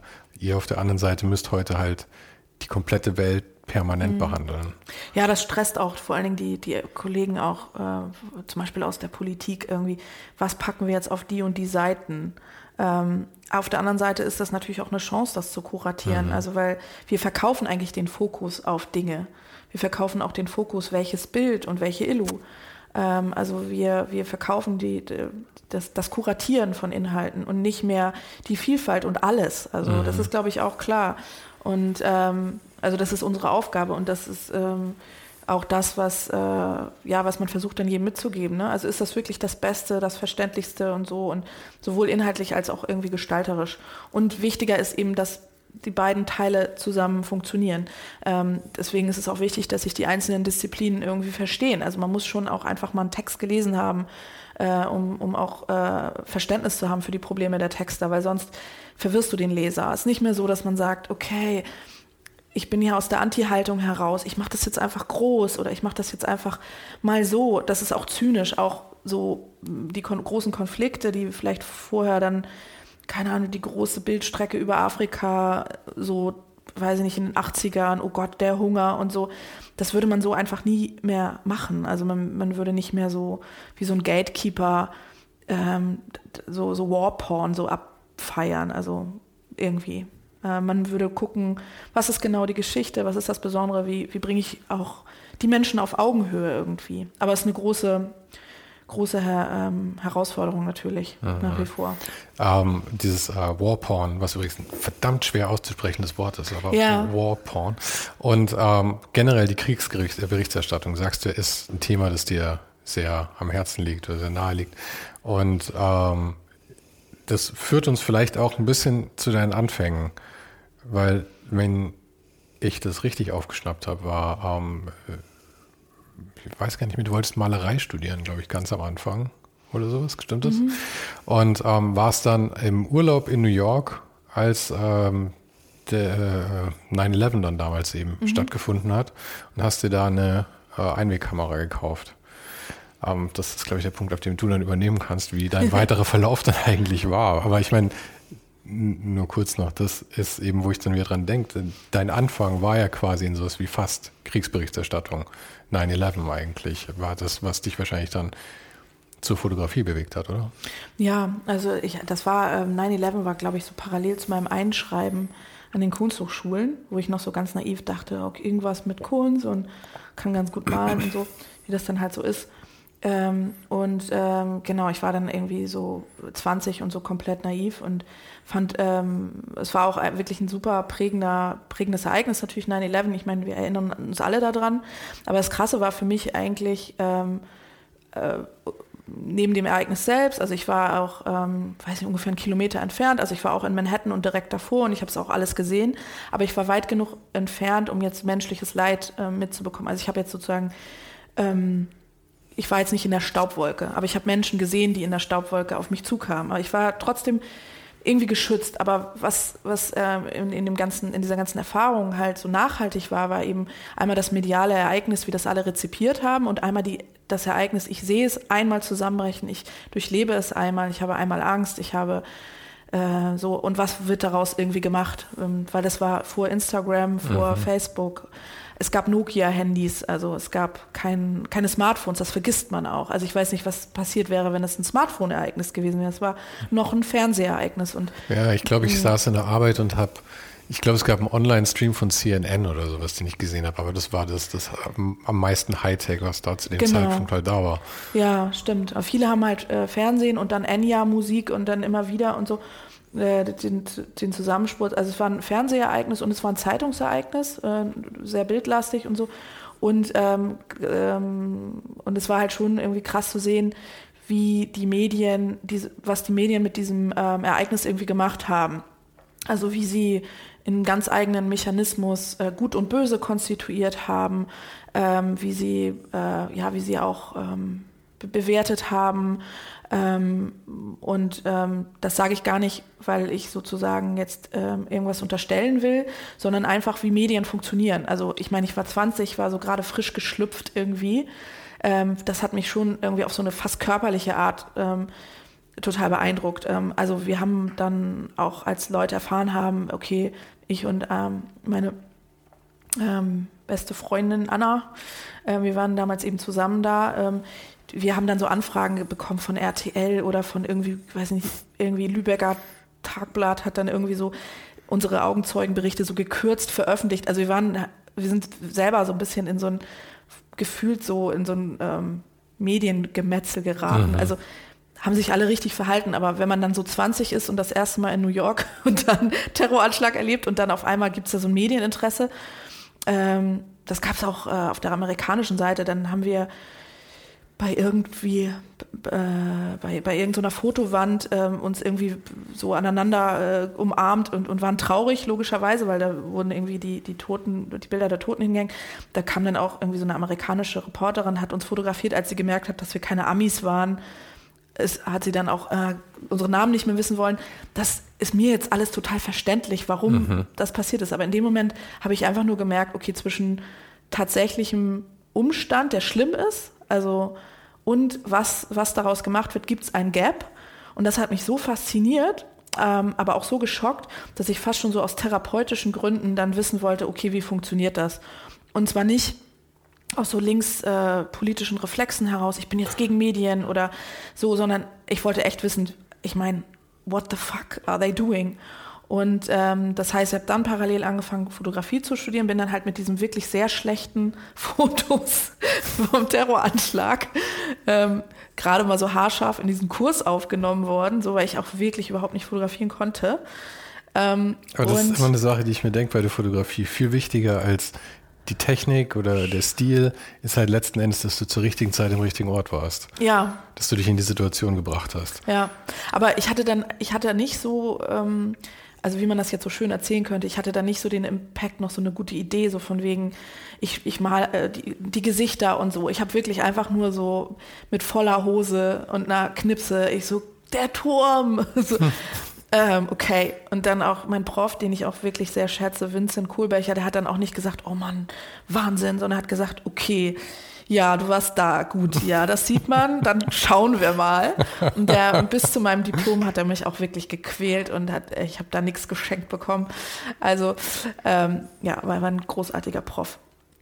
Ähm, und dann parallel habe ich eben in der Bildredaktion der Zeit angefangen zu jobben, weil ich dachte so, okay, es gibt irgendwie einen Bildermarkt, okay, es gibt eine Bildauswahl, okay, wer wählt die aus und, ähm, und, und wer fotografiert die und so. Und das hat mich dann ja, das hat mich irgendwie angetrieben irgendwie. Und ähm, ich glaube, sonst fanden viele beim Studium auch so dieses angewandte Arbeiten war eher so uncool, so hm. wie Zeitung.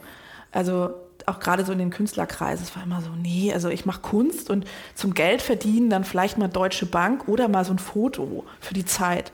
Und das habe ich halt, diesen Dünkel habe ich halt nie gehabt, weil ich direkt. Das klingt aber auch so, als hättest du nie so viel Interesse an dem Kunstaspekt gehabt, sondern schon an dem Praktischen immer, oder? Hm, ich hatte, also ich habe schon, ich habe, ähm, meine Freunde waren eigentlich schon eher aus dem, äh, aus dem Bereich der bildenden Kunst, viel mhm. auch. Und ich habe auch im Künstlerhaus gewohnt und es gab auch hier so in Hamburg die HFBK und es waren eigentlich auch schon immer so die coolsten. ähm, aber ich habe irgendwie, das war so mein eigener Weg. Also es war auch nicht immer leicht, weil es galt wirklich als ähm, so das Angewandte war so ein bisschen bäh, bäh. Das war nicht mhm. so, also Künste waren schon das Geisteswissenschaftliche und das Erhabene und das andere, das haben eher so die Leute gemacht, die auch so Photoshop mögen und so. Das war halt echt uncool mit 20. und ich habe dann irgendwie ich gedacht. Muss, ich muss ganz kurz nochmal mir das nochmal einordnen, weil Photoshop war wahrscheinlich noch nicht so ein Thema. Du hast angefangen zu studieren dann Anfang der 2000er, stimmt mhm, das? Ja. Und ich meine, da gab es ein paar Digitalkameras, aber die waren unbezahlbar zu der Zeit, oder? Genau, Digitalkamera, also ich habe analog Es gab so angefangen. kleine Knipsen, aber genau. es gab noch keine professionellen genau. Digitalkameras genau. wirklich. Nee, genau, aber es gab, also es gab, äh, ja stimmt, es gab Photoshop, aber es gab, also sagen wir mal so, der Designbereich galt schon so eher so als äh, handwerklich mhm. und Computer und Geburtskarte für die Freundin machen und oh, vielleicht mal, also so whatever, ja. Ich übersteige jetzt, es war nicht Kunst, also es mhm. war nicht so, okay, direkt rein irgendwie in, in, in irgendwie das Forschen und so. Aber für mich war sozusagen diese Wirklichkeit und ähm, dieses, diesen Gap, das war für mich die Entdeckung. Und da habe ich mich auch wirklich jahrelang abgearbeitet. Und ich glaube, das ist auch das, was ich jedem empfehle, so neben, äh, wenn er irgendwie eine künstlerische Begabung bei sich irgendwie entdeckt, so such dir halt einfach ein Lebensthema irgendwie oder such dir ein, ein Subthema, nicht ein Lebensthema, such dir ein Subthema deiner Arbeit irgendwie. Was ist so, was willst du wirklich verstehen, ähm, was willst du durchdringen und ähm, und was äh, und da das vorher niemand so auf dem Schirm hatte, hatte ich auch das Gefühl, ich, ich kann da irgendwie auch so rumforschen, ohne jetzt äh, das Gefühl zu haben, oh mein Gott, werde ich jemals ähm, das und das können oder so, sondern also ja.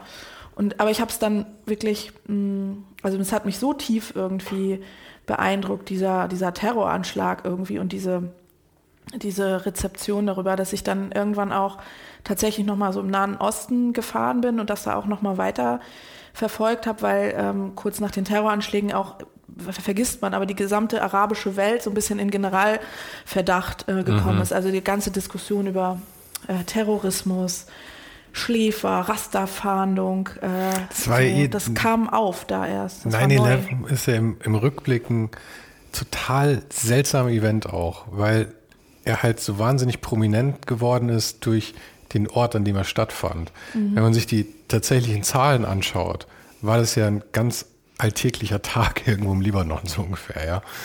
Aber dadurch, dass, dass, dass es halt mitten in New York passiert ist, ähm, hat es natürlich eine ganz andere Bedeutung gewonnen. Und so reden wir jetzt hier heute, 20 Jahre danach, immer noch darüber dann.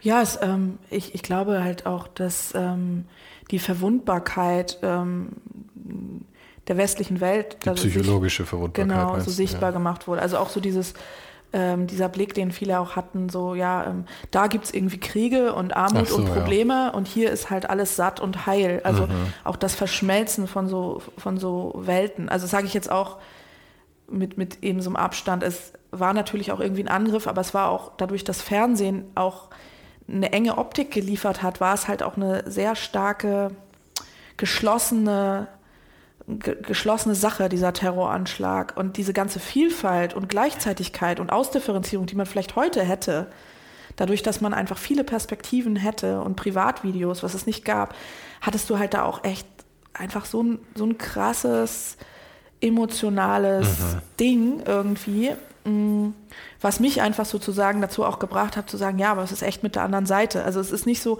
das war wirklich noch, also ich meine, es gab ganz viele Diskussionen damals noch nicht. Auch diese ausdifferenzierte Identitätsdebatte gab es nicht und so.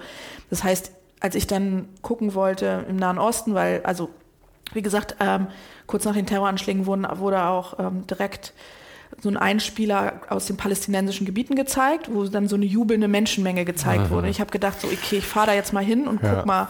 Also ich wollte, mich hat das nicht interessiert, so linkspolitisch zu sagen, ich gehe jetzt mal zu, auf die andere Seite und, und, und mache jetzt hier so Victim Empowerment, sondern mir ging es nur darum, so, naja, also ihr könnt doch jetzt nicht schon eine jubelnde Menschenmenge, also ich fahre da jetzt mal hin und gucke mir das mal an. Und dann darf, bin ich, ich, halt, darf ich ganz kurz mal zwischenfragen? Das war dann noch im Rahmen deines Studiums im Prinzip, ja. ja? Mhm. Weil ich meine, du sagst es ja und dann bin ich mal dahin gefahren. Ach aber so, ja. ich meine, erstens mal muss man, man muss die Zeit haben, man muss äh, sich, man muss das finanzieren, man muss äh, tatsächlich sich überwinden, das zu machen. Und ja, die Überwindung ist ja vielleicht das Größte, oder? Dass man irgendwie sagt, okay, ähm, die Welt ist hier gerade in Aufruhr und ich fahre jetzt einfach mal in die Region, die gerade am meisten verteufelt wird. Ja, ich glaube, das, das, stimmt, das ist gut, dass du das sagst. Ähm, also ich habe ähm, ganz am, ähm, das war dann so im Rahmen meines Studiums, also die, ich habe äh, erstmal angefangen zu studieren und brauchte dann auch irgendwie ein Thema und habe dann sozusagen dieses Thema Nahe Osten auch ähm, erst ähm, nach, gegen Ende meines Studiums entwickelt. Vorher habe ich ziemlich viel ähm, Demonstration fotografiert. also ich war auch auf irgendwie immer so ein bisschen auf, ich habe mich wirklich abgearbeitet. Also wenn man einmal erlebt, wie so eine Gewalt in so ein Leben einbricht, ne? Das ist so, wie du bist auf dem, auf dem Karussell und denkst, wenn die Gondel jetzt abfällt. Das mhm. denkt man ja. Aber die ja, Gondel ja, ja, fällt dann ab. Das äh, erwischt dich irgendwie auf so einer menschlichen Ebene. Das heißt, ich war echt irgendwie eher so ein ja, so ein Malereimädchen und dann auf einmal wollte ich auch wissen, was passiert denn irgendwie mit Gewalt und war halt ultra viel auf Demos, weil hier in Hamburg ähm, wurde so ein Bauwagenplatz geräumt Und dann gab es äh, Rechtspopulismus kam in Europa auf, auch in Hamburg. Schill für die älteren Semester, die werden ihn noch kennen.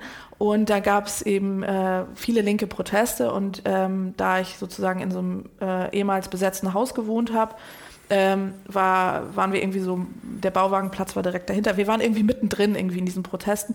Und ich fand es aber cool, ähm, einfach sozusagen zu gucken, wie, wie so eine Stadt mit diesen Demonstrationen umgeht. Und habe mich da auch äh, unabhängig gefühlt irgendwie. Das habe ich sehr lange gemacht.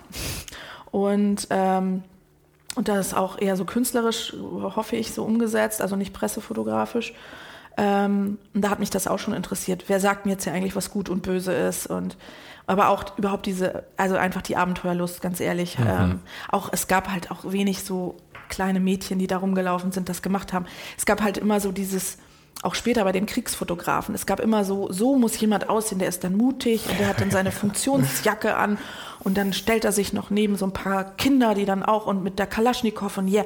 Und ich fand es halt natürlich auch cool zu sagen, naja, du kannst einfach auch jetzt zu diesem Wasserwerfer gehen und ein Foto machen und wenn die Leute eine Kamera haben, dann tut dir auch nicht gleich einer was. Also es war auch immer interessant zu sehen, wie so diese Rolle des ähm, Kriegsfotografen oder das irgendwie, so muss ein, so ist ein junger Demo-Fotograf und so drauf, also das zu unterwandern, weil ganz ehrlich, du kannst es halt einfach machen.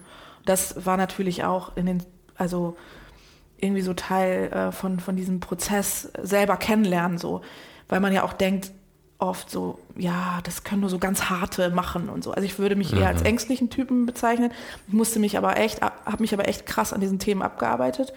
Und gegen Ende des Studiums war auch deine Frage, habe ich gedacht, okay, jetzt mache ich Nahen Osten. Weil Nahen Osten natürlich auch in der Bildkultur etwas ist, was sich über Jahrzehnte lang wenig verändert hat. Du hast halt immer, ah, du hast zwei Seiten und du hast halt diese oft dämonisierte ähm, Welt, vielleicht äh, arabische Welt, sage ich jetzt mal. Und das war für mich auch irgendwie so ein Experiment. Was ist denn, wenn ich da jetzt hinfahre und da einfach lebe und den Alltag fotografiere? Was passiert denn dann, mhm. wenn ich das unterwandere? Also wenn ich jetzt nicht hinfahre, weil da eine Demo ist oder eine Intifada, sondern was ist, wenn ich da jetzt einfach hinfahre und da lebe? Weil ich bei, bei, ähm, bei ähm, einigen Ausflügen auch gesehen habe. Also da habe ich eine Freundin irgendwie in Israel besucht. Wie, wie lang warst du dann da? Ich war, ähm, ähm, also da äh, habe ich schon beim Studentenmagazin der Zeit gearbeitet und bin dann in meinen Jahresurlaub hingefahren. Mhm. Also so drei Wochen sowas. Immer so drei Wochen am Stück, mhm. das Ganze dann aber, ich weiß nicht, über zwei Jahre oder so hinweg, also elfmal immer mal wow, wieder. Okay, das war ja, das war wirklich ein Riesenteil deines, deines Lebens dann irgendwie. Also Formen, formgebend ja, ja. meine ich jetzt über einen großen Zeitraum und so. Das ist so was ich noch nie von dir gehört habe irgendwie. Das ist auch irgendwie Teil deiner Geschichte. Ja, ich war irgendwie so ein bisschen obsessed. Also es klingt jetzt echt obsessed. Es war aber auch so, ähm, ja, irgendwie, ähm, ich hatte halt nie ein Auslandssemester gemacht mhm. und ähm, und weil ich nebenbei immer sehr viel schon bei der Zeit oder sonst wie gearbeitet habe. Und das war so, okay, ich mache nicht ein Auslandssemester, ich schmeiße einfach meinen Jahresurlaub zusammen und das ist mein Auslandssemester. So habe ich es mental verarbeitet. Ähm, und das war natürlich auch toll da. Also ich hatte dann da Freunde und ähm, also sowohl in, Israel als auch in, in Palästina. Und es war einfach äh, großartige, großartige Zeit. Mhm. Ähm, und weil ich ja auch eben nicht so moralisch oder so ideologisch rangegangen bin und mit so einer Peer Group im Rücken, die gesagt hat, Marlin, jetzt hier irgendwie ähm, so, ich bin da so richtig naiv rangegangen und diese Naivität ähm, hat die Sache richtig gut gemacht am Ende. Mhm. Ja, das kann ich mir vorstellen, weil du halt auch nicht mit so einer, also wenn man eine feste Vorstellung hat, dann schränkt einen das ja auch ein, weil man irgendwie nach dem sucht, dass sich das bestätigt, oder? Die Vorstellung, die man da so hat. Ja. Sorry, ich lenke dich hier voll ab, weil ich hier ein bisschen rumlaufe. Ich schaue nur gerade, das Licht verändert ich glaube, jetzt würde man heutzutage würde man sagen, das Thema ist schon geframed und ich habe mhm. dieses Framing nicht übernommen. Das wusste ich damals aber nicht. Also Du ähm, weißt diese ganzen schönen Ausdrücke, das ist so schön. Ich finde es gut. Es gibt für alles ja mittlerweile einen Ausdruck. Ja. Und du musst sie alle kennen einfach. Ich muss sie alle kennen. Aber es war damals wirklich so, also dass mein Prof auch meinte, ähm, Marlin, das Thema, es klingt so langweilig, was du davor hast, dass es schon wieder gut klingt. Mhm. Also weil natürlich so, und dann, ähm, genau, und dann war es, sah es eigentlich so aus, dass ich mir halt in ähm, Ramallah, also Ramallah ist ja auch ähm, irgendwie im Westjordanland, das heißt säkular, ähm, Und man weiß einfach viel zu wenig darüber, aber der Name klang einfach toll. Heavy Metal Platten hießen Ramallah. Ich so, ich gehe jetzt nach Ramallah. Da habe ich mir aber einfach eine Butze gemietet irgendwie. Und die haben halt auch, das ist halt eine Stadt, das ist voller NGOs, also es ist NGO gentrifiziert, muss man schon sagen. Da gab es, äh, da, da hing ich, äh, also da kam ich noch an, sage ich jetzt mal übertrieben, bei H&M irgendwelche Jute-Säcke gekauft und die hatten alle Nikes an und haben gesagt, äh, so what the fuck. Und mein erstes iPhone habe ich in, in Ramallah gesehen, so ne, bei der Stylistin. So, also von daher die eigene Naivität da auch abzulegen, mhm. so, weil wir halt immer nur so Ramallah denken, okay, ja. äh, hier, das gab's auch. Also natürlich gibt's diese Konflikte, aber ich erzähle diesen Aspekt jetzt nur nicht, weil das ist natürlich in den Köpfen und es ging darum, Gegenbilder zu schaffen. Und dann habe ich das gemacht und habe damit Preise gewonnen. Ähm, hätte ich auch nie gedacht, mein Prof auch nicht. Viele Bilder waren unscharf. Und dann habe ich äh, sozusagen damit mich noch äh, für ein Stipendium beworben ähm, weil ich noch äh, das noch äh, im Gazastreifen weitermachen wollte. Mhm. Gazastreifen ist abge... Du hattest immer noch nicht genug. Nee, da, ähm, ich weiß auch nicht warum, ne? Ich, also du musst ja auch sagen, wenn wir wieder über Gestaltung sprechen sollen nee, und nicht irgendwie ich total spannend. Osten. Also nee, man muss dazu sagen, ähm, ich hatte, also ich hatte das abgeschlossen, habe ein Buch gemacht und wie gesagt, das zog sich alles. Nebenbei habe ich ähm, einfach, ähm, habe ich die Artdirektion von dem Studentenmagazin Zeit Campus gemacht. Das heißt, ich hatte ein ausgefülltes Leben, äh, aber ähm, ich habe das schon irgendwie so strukturiert. Dann hatte ich, habe ich damit so für mich so einen Nerv getroffen, weil ich dachte, das langweilige Zeug, was ich da gemacht habe, Eisessende, Palästinenser, natürlich kam auch ähm, also Alltag so ähm, als Gegenbild und so, das interessiert die Leute. Da habe ich gedacht, okay, jetzt fahre ich in den Gazastreifen, weil der nochmal äh, abgeschlossener ist. Da kommst du wirklich nur hin mit einem Presseausweis oder als Ärzte ohne Grenzen mhm. oder NGO. Also während du nach Ramallah kannst du sozusagen mit einem neuner Bus von Tel Aviv ausfahren. Also das ist wirklich eher just do it. Mhm. Jeder, der da ist, äh, fahrt da mal hin so.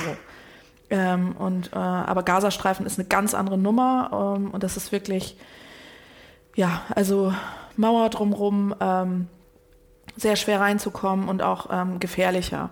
Und dann habe ich, ähm, weil ich aber auch ähm, Journalistenfreunde hatten, die mir geholfen haben, die Situation einzuschätzen und mir auch mit der Organisation geholfen haben, ähm, habe ich gesagt, ich mache das Gleiche jetzt im Gazastreifen und fotografiere den Strand. Also ein Sehnsuchtsort, der äh, gleichzeitig natürlich auch total politisch aufgeladen ist. Ähm, weil es eben so die eine offene Seite eines großen Gefängnisses ist, sage ich jetzt mal.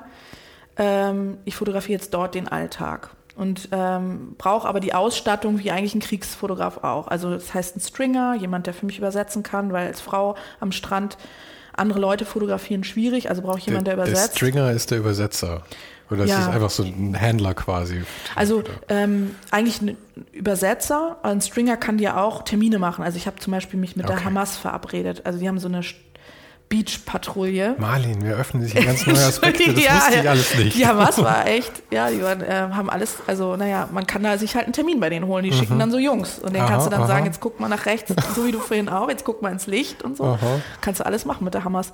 Naja, also der Stringer macht dir halt auch Termine vor Ort und gleichzeitig brauchst du auch einen Fahrer, weil du kannst da halt auch nicht bei 40 Grad irgendwie durch die Gegend laufen ja, als ja. Frau und so.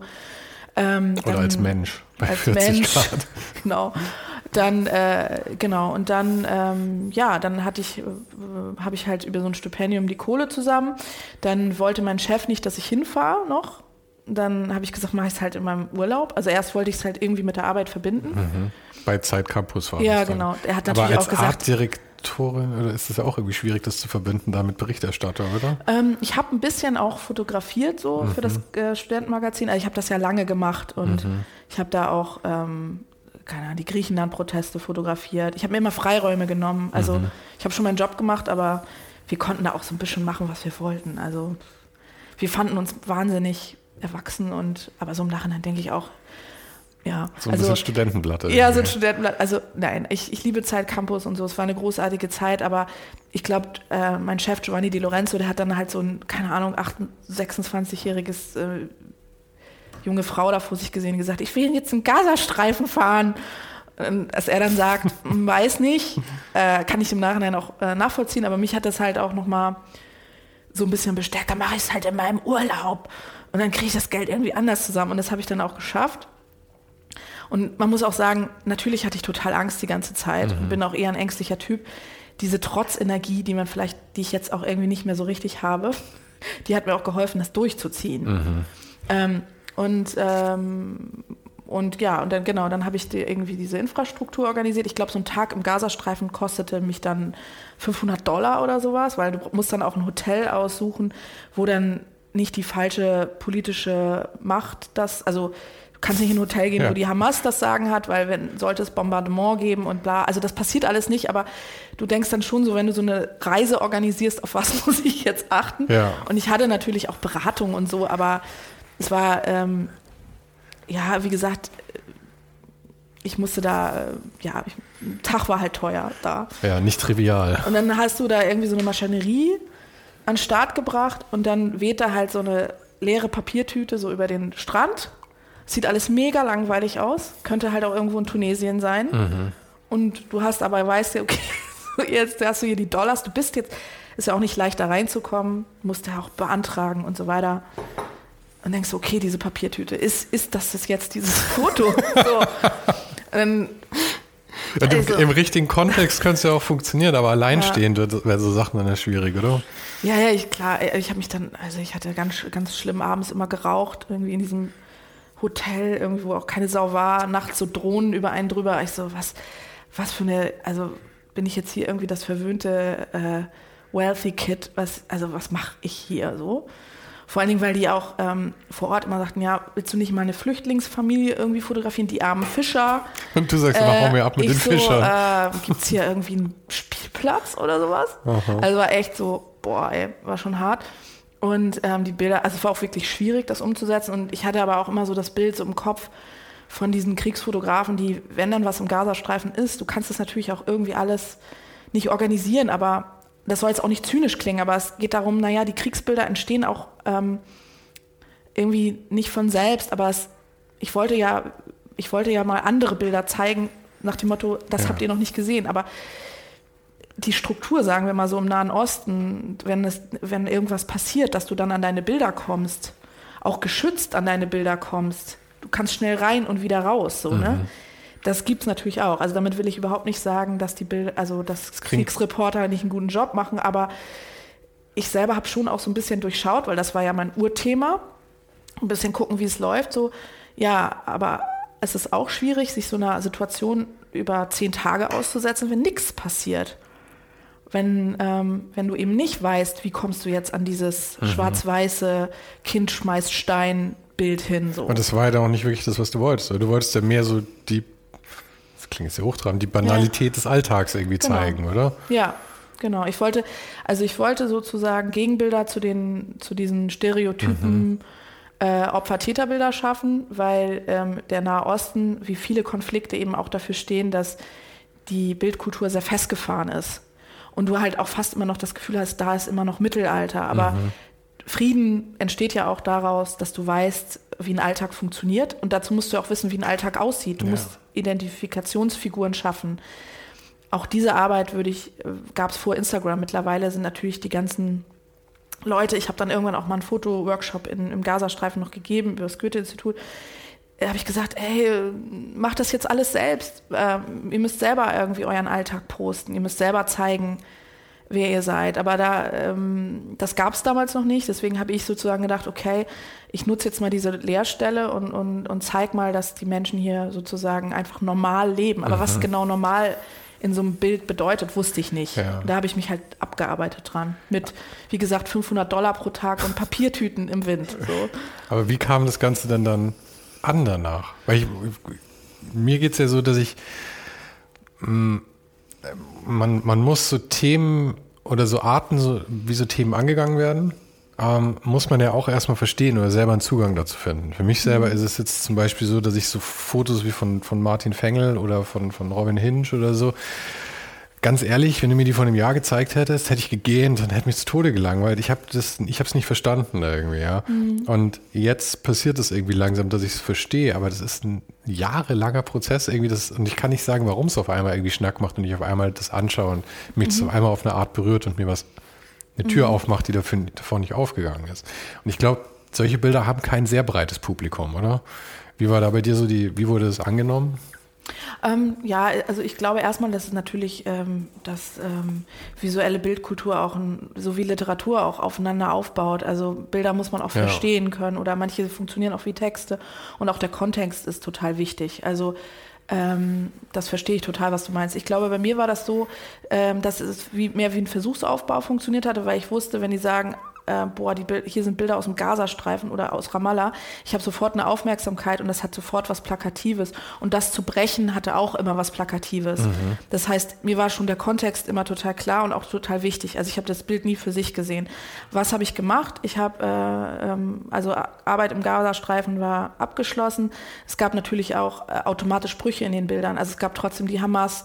Es gab auch, ähm, es gab auch, ja, auch ähm, Dinge, die passiert sind. Also auch der Konflikt, ein Auto brannte und so weiter. Also ich habe mich schon auch Gefahren ausgesetzt ähm, oder beziehungsweise es war sichtbar in den Bildern. Aber ich ähm, wurde dann vom Goethe-Institut beauftragt, eine große Ausstellung zu machen. Und ähm, das waren dann beide Teile fusioniert. Äh, große Ausstellung, weiß nicht, über 40 Bilder oder so. Und die sind ist einmal durch den äh, Nahen Osten getourt. Äh, und zwar auf beide, also sowohl in Israel als auch ähm, im Westjordanland als auch im Gazastreifen. Und das Interessante war, dass äh, die Bilder ähm, dann ähm, ganz viele unterschiedliche Reaktionen hervorgerufen haben. Also es war auch interessant, dass das Publikum eben aus beiden Seiten sozusagen bestand und ähm, die Bilder eben dann nicht in diesem Sinne von, wow, du hast eine Veröffentlichung in der Geo oder so funktioniert mhm. haben, sondern du konfrontierst die Leute mit dem Alltag, den die nicht kennen. Das heißt, beide Seiten kennen, wenn man Seiten sagen darf, kennen ja auch den Konflikt aus dem Fernsehen. Also ich meine, die wenigsten Israelis gehen jetzt, sind, also die können auch gar nicht auf die andere Seite, also es ist ihnen verboten. Mhm. Das heißt, die Bildkultur, die sie selber erschaffen, kennen sie auch nur aus dem Fernsehen. Und auf einmal kommt da jemand und, und sie sehen dann so eisessende Leute, die sie eigentlich scheiße finden müssen, auf, also jetzt blöd gesagt, ja, auf dem ja. Bild. Das hat ähm, aber auch ganz viel kulturelle Reaktionen hervorgerufen, die ich gar nicht gesehen habe. Ich hatte dann mal so zwei Jungs beim Händchenhalten fotografiert, fast noch Kinder, und dann haben einige halt gekichert, weil äh, sie dachten, die sind schwul und ähm, bei einer Ausstellungseröffnung im Gazastreifen kam die Hamas auch nochmal vorbei, um zu gucken, sind die alle richtig angezogen. Also das wahre Kunstwerk ist das Gästebuch, was entstanden ist, weil das habe ich äh, so, was da für Kommentare dann drin stehen. Also das mhm. ist nachher, würde ich sagen, die Fotoarbeit ist eigentlich dieses Gästebuch, weil ähm, die Reaktionen so divers waren. In, in Tel Aviv haben einige ähm, die Bilder umgedreht, weil da hat dann, ähm, hat, ähm, die fanden sozusagen ähm, ja, hat einer hat gedacht, nee, die Bilder sind nicht angemessen. Habe ich geguckt, welche Bilder hat er denn da umgedreht? Moment, in, in der Galerie jetzt? Oder, oder wie war, wo wurden die Bilder umgedreht? Die ähm, Bilder sind in Goethe, also der Nahe Osten mhm. ist voll mit Goethe-Instituten ja. oder artverwandten so Geschichten und die haben so ein, haben dann so Räumlichkeiten, die sie als Galerien nutzen. Mhm. Und da war, das war, war das in Tel Aviv, genau, oder in Jerusalem, weiß ich gar nicht mehr. Da ähm, gab es eben äh, auch eine Ausstellung von den Bildern und da hat irgendein Besucher drei Bilder umgedreht.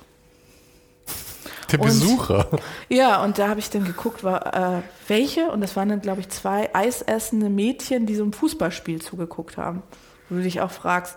Aber ja, also hm. es war nicht immer aufzuklären, aber ähm, ist, ähm, was man daraus gut gelernt hat, ist eben, dass viele, also selbst wenn du publizierst, du weißt nicht, wie deine Bilder wahrgenommen werden. Du musst auch mal offen sein dafür, für, für Reaktionen.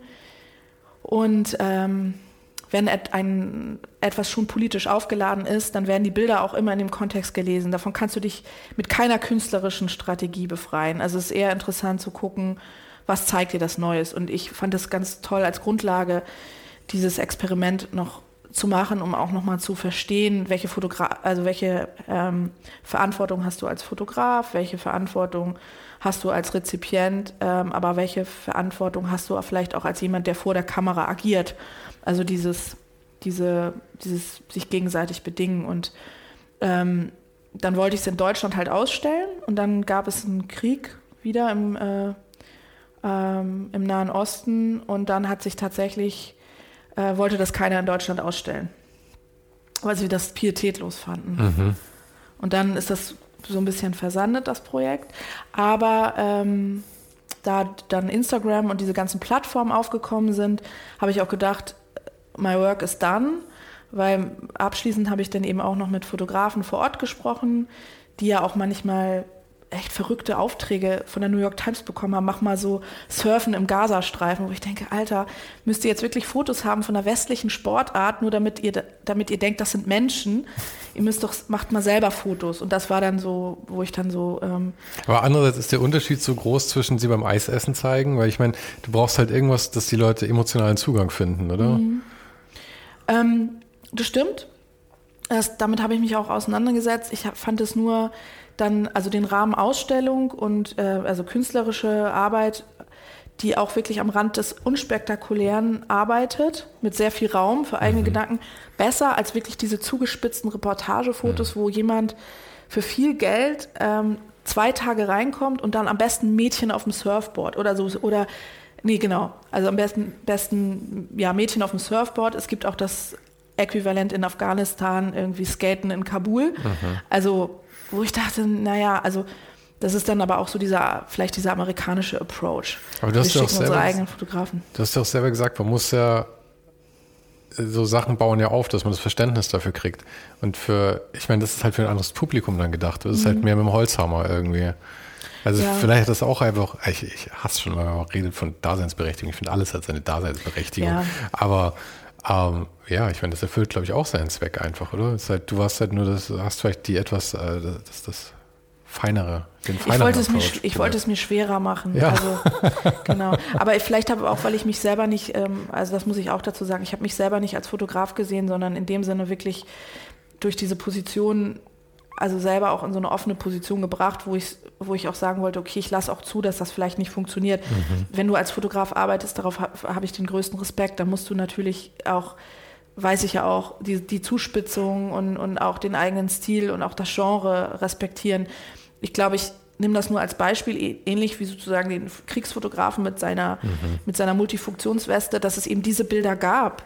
Und ich auch dachte, ja, aber warum macht ihr denn das, das andere nicht? Und da habe ich mir natürlich einen finanziellen Rahmen auch geschaffen, äh, den ich nur durch so eine freie Arbeit also realisieren konnte. Und aber das fließt trotzdem immer noch ein bisschen mit in die Arbeit, wo man denkt, okay, wenn ich jetzt verlange, so, ja, ähm, von jemandem die und die Bilder, also was bedeutet, was verlange ich denn da eigentlich? Oder ähm, was für eine Zuspitzung verlange ich da als eigentlich? Ähm, und gerade wenn es sozusagen um Kriegs- und Krisengebiete geht, finde ich, haben wir schon eine große Verantwortung, uns auch immer wieder zu fragen, was für Stereotype bilden wir ab, was berührt uns wirklich, wo reproduzieren wir halt mhm. auch irgendwie was und wo sind wir aber natürlich trotzdem auch verständlich. Ähm, man kann nicht aus allem eine Kunstausstellung machen, aber ich, aber es war sozusagen für meine Ausbildung wichtig, selber mal zu erfahren, am Rande der Langeweile, sage ich mal, oder am Rande des Scheiterns auch, ähm, auch meine Rolle war natürlich total problematisch. Also jetzt kommt da irgendwie so ein Goethe-Institut-Girl und zeigt uns, wie Eis essen geht oder was. Also bin ich auch angegriffen worden, mhm. was ich auch gut fand. Ähm, das fand ich toll, das alles zu erfahren, aber ich bin da eben rausgegangen, um das zum Abschluss zu bringen, wirklich mit diesem Ding, wie gut, dass es ähm, diese Plattform gibt, wie gut, dass es jetzt die Möglichkeit gibt, dass, ähm, dass ähm, auch Menschen, äh, also dass es eine Vielstimmigkeit gibt und eigene Sichtweisen und Pluralität.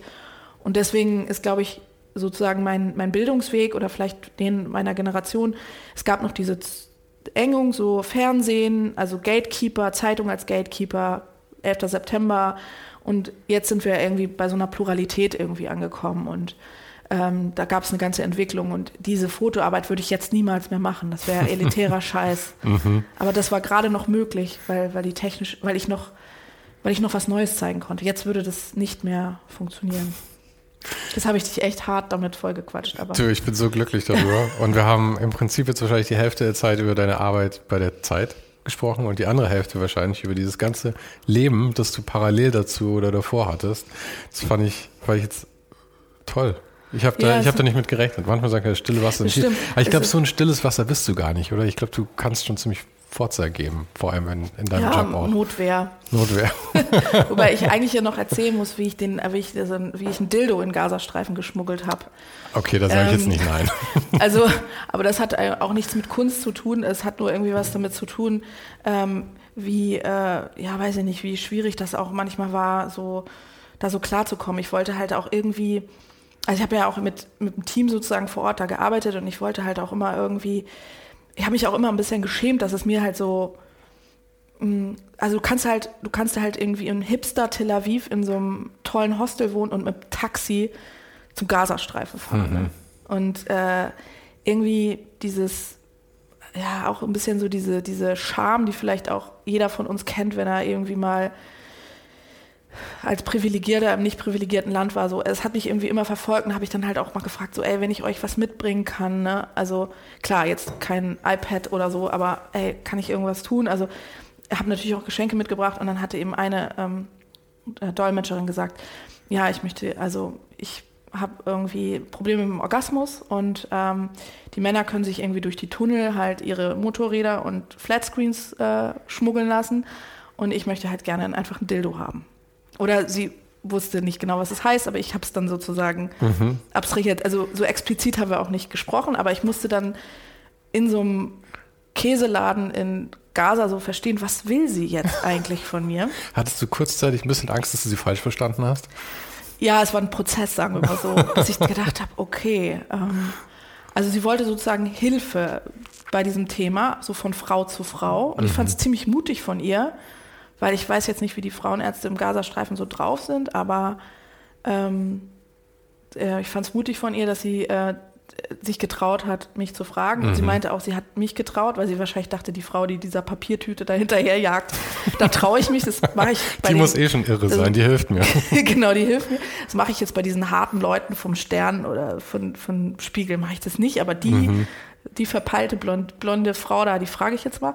Und dann habe ich gedacht, okay, Challenge accepted. Und man muss dazu sagen, wenn man halt in Gazastreifen sozusagen reinkommt, dann gibt es mehrere Checkpoints, einmal den israelischen, dann äh, den und dann äh, noch einen, einen von der Hamas. Oder drei, naja. Also auf jeden Fall ist das schon, ähm, schon so ein bisschen äh, aufwendig. Also ständig werden deine Sachen irgendwie durchsucht. Und ähm, du kannst da jetzt nicht einfach da was im Handgepäck, also alles wird gesehen. Mhm. Das heißt, die Herausforderung war wirklich etwas zu finden, was nicht aussieht wie halt ein Penis. Mhm. Weil du hättest es auch nicht mitbringen können für Eigenbedarf quasi? Also naja, die, die in der Hamas, also die, also die wissen auch, also gibt auch keine Tampons im Gazastreifen. Oh, okay, so, ja. Also gut. vielleicht gibt es die, aber also es ist schon eher, würde ich sagen, ja, ich weiß nicht, ob man dann halt mit so einem Plastikpenis in der Hand in der sengenden Sonne mit so Leuten vor der Kalaschnikow habe ich eher gedacht, das ist eine Nein. Situation, die brauche ich nicht. Genau. Und äh, deswegen ich, war ich dann hier auf dem Kiez und habe irgendwie geguckt, okay, was sieht denn nicht so, also was sieht denn nicht so aus oder was sieht denn vielleicht aus wie ein Kinderspielzeug zum Beispiel? Und habe mich dann da hier wiederum beraten lassen. Ja, wofür brauchen Sie das denn? Habe ich dann natürlich irgendwie so, ja, es sollte halt nicht aussehen wie ein Penis. Dann haben die mir auch so kleine Raketen. Ich so, es sollte auch nicht aussehen wie eine Rakete. und dann hatte ich dann irgendwann so, so Liebeskugeln, wie ich so ein also Kompromiss, also super stylisch, Red Dot Award, ne? Mhm. Red Dot Award, Sexspielzeug. Und irgendwie so ein Buch auf Englisch ohne Bilder über den weiblichen Orgasmus, wo ich vorher noch geguckt habe, so immer den Checkpoint vor Augen, ja, sengende ja, Sonne, ja. wenn da jetzt irgendwie so ein Geschlechtsverkehr aufpoppt, lieber nicht.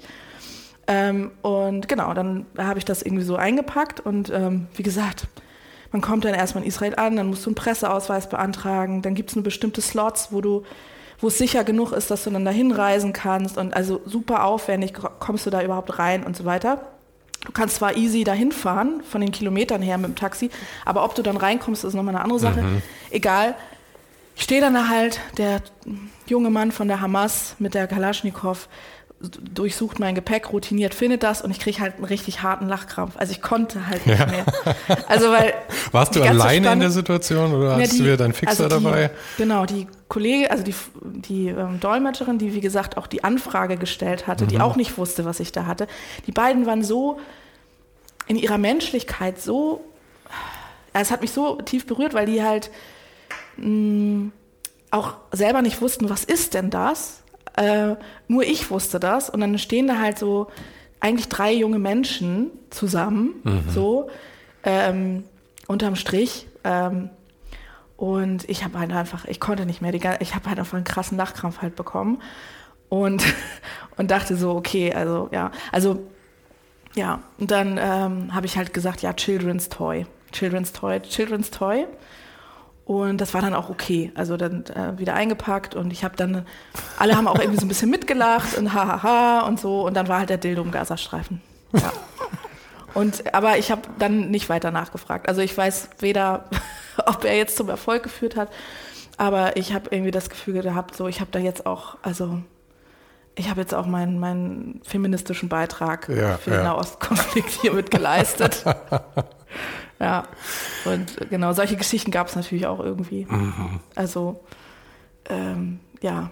Ich weiß nicht, wie wir diese Story noch toppen sollen. Ich glaube, wir sollten hier den Schlussstrich wollte, ziehen. Genau, ich wollte sie einfach, ich, ich musste sie jetzt einfach mal erzählen, weil es sonst auch sehr ernst immer ist mit diesem Nahostkonflikt und mhm. so. Ähm, ja, es gab viel Absurdes auch da. Deswegen würde, kann ich es jedem empfehlen, äh, auch rauszugehen und ähm, weiß ich nicht, ja, mal woanders woanders reinzugucken, außerhalb der Komfortzone. Ja. Muss nicht direkt der Gazastreifen sein. Nee, es gibt ja auch kann auch Sylt noch, sein. Ja, es gibt ja auch vieles noch dazwischen. Und Sylt kann auch sehr unangenehm sein, habe ich auch schon festgestellt. Auf jeden Fall, aber vielleicht sogar unangenehmer. Nee, aber ja. ja. Du, nee. vielen Dank, dass du mich heute empfangen hast. Und ich hoffe, wir sehen uns in Zukunft noch ein paar Mal. Ja, gerne. Und ähm, ich äh, hoffe, ich sehe dich dann auch ähm, post-Schwangerschaft, weil vielleicht darf ich noch kurz erwähnen, ja, du bist hier im neunten Monat schwanger und hast ähm, sehr, sehr tapfer Durchhaltevermögen hier ja. bewiesen. Ich weiß nicht, wie unkomfortabel das für dich ist, hier anderthalb Stunden zu sitzen, aber ja, ja. dies geht. Also ähm, vielleicht, ähm, weil ich halt zurzeit auch gar nicht, äh, weil ich jetzt schon im Mutterschutz bin, vielleicht bin ich jetzt auch schon ein bisschen in die Ferne äh, abgeschweift zusammen mit dir. Ähm, ja, ich hoffe, dass die Kollegen aus der Redaktion, die ich noch herzlich grüße, mir das nachsehen, dass ich weniger über sie erzähle als über meine meine wilde Jugendzeit. du hast auch über sie erzählt. Ich glaube, ja. es war so. Also vielen Dank nochmal. Dankeschön.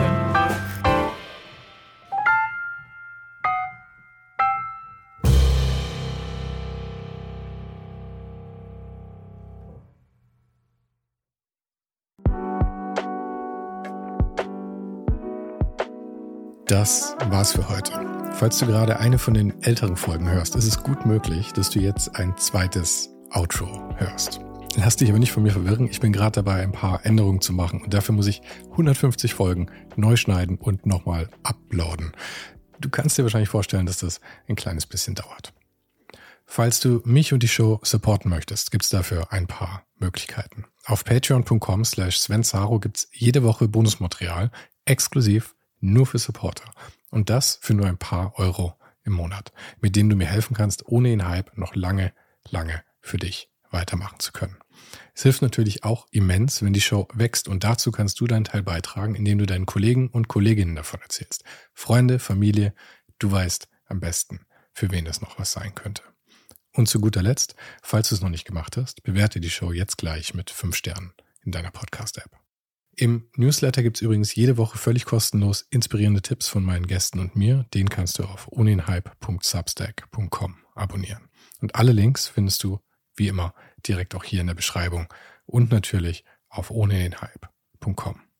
Im Archiv gibt's noch eine Unmenge anderer Gespräche. Unter anderem waren schon mit dabei Stefan Sagmeister, Mirko Borsche, Paula Schör, Mike Miri, Jeremy Format, Jonas Lindström, Mathilde Mutant, Olaf Heine, Eike König, Erich Spiegermann und, und, und. Scrolle einfach mal durch. Wir sind bei über 150 Folgen, wie gesagt. Und um ehrlich zu sein, kann ich selber kaum fassen, dass ich das Glück hatte, mit so vielen inspirierenden Menschen sprechen zu dürfen. Vielen Dank an Dominik Huber und Marc Capella von Moiré. Von denen stammt nämlich die neue Hausschrift der Show und die heißt GT Pressura. GT steht übrigens für Grilly Type, über die die Schrift zu mir kam. Und auch nochmal vielen Dank an Tobias Rechsteiner fürs Vermitteln. Der größte Dank geht aber natürlich an dich fürs Einschalten, fürs Zuhören und für deinen Support. Und wir hören uns dann hoffentlich nächste Woche wieder.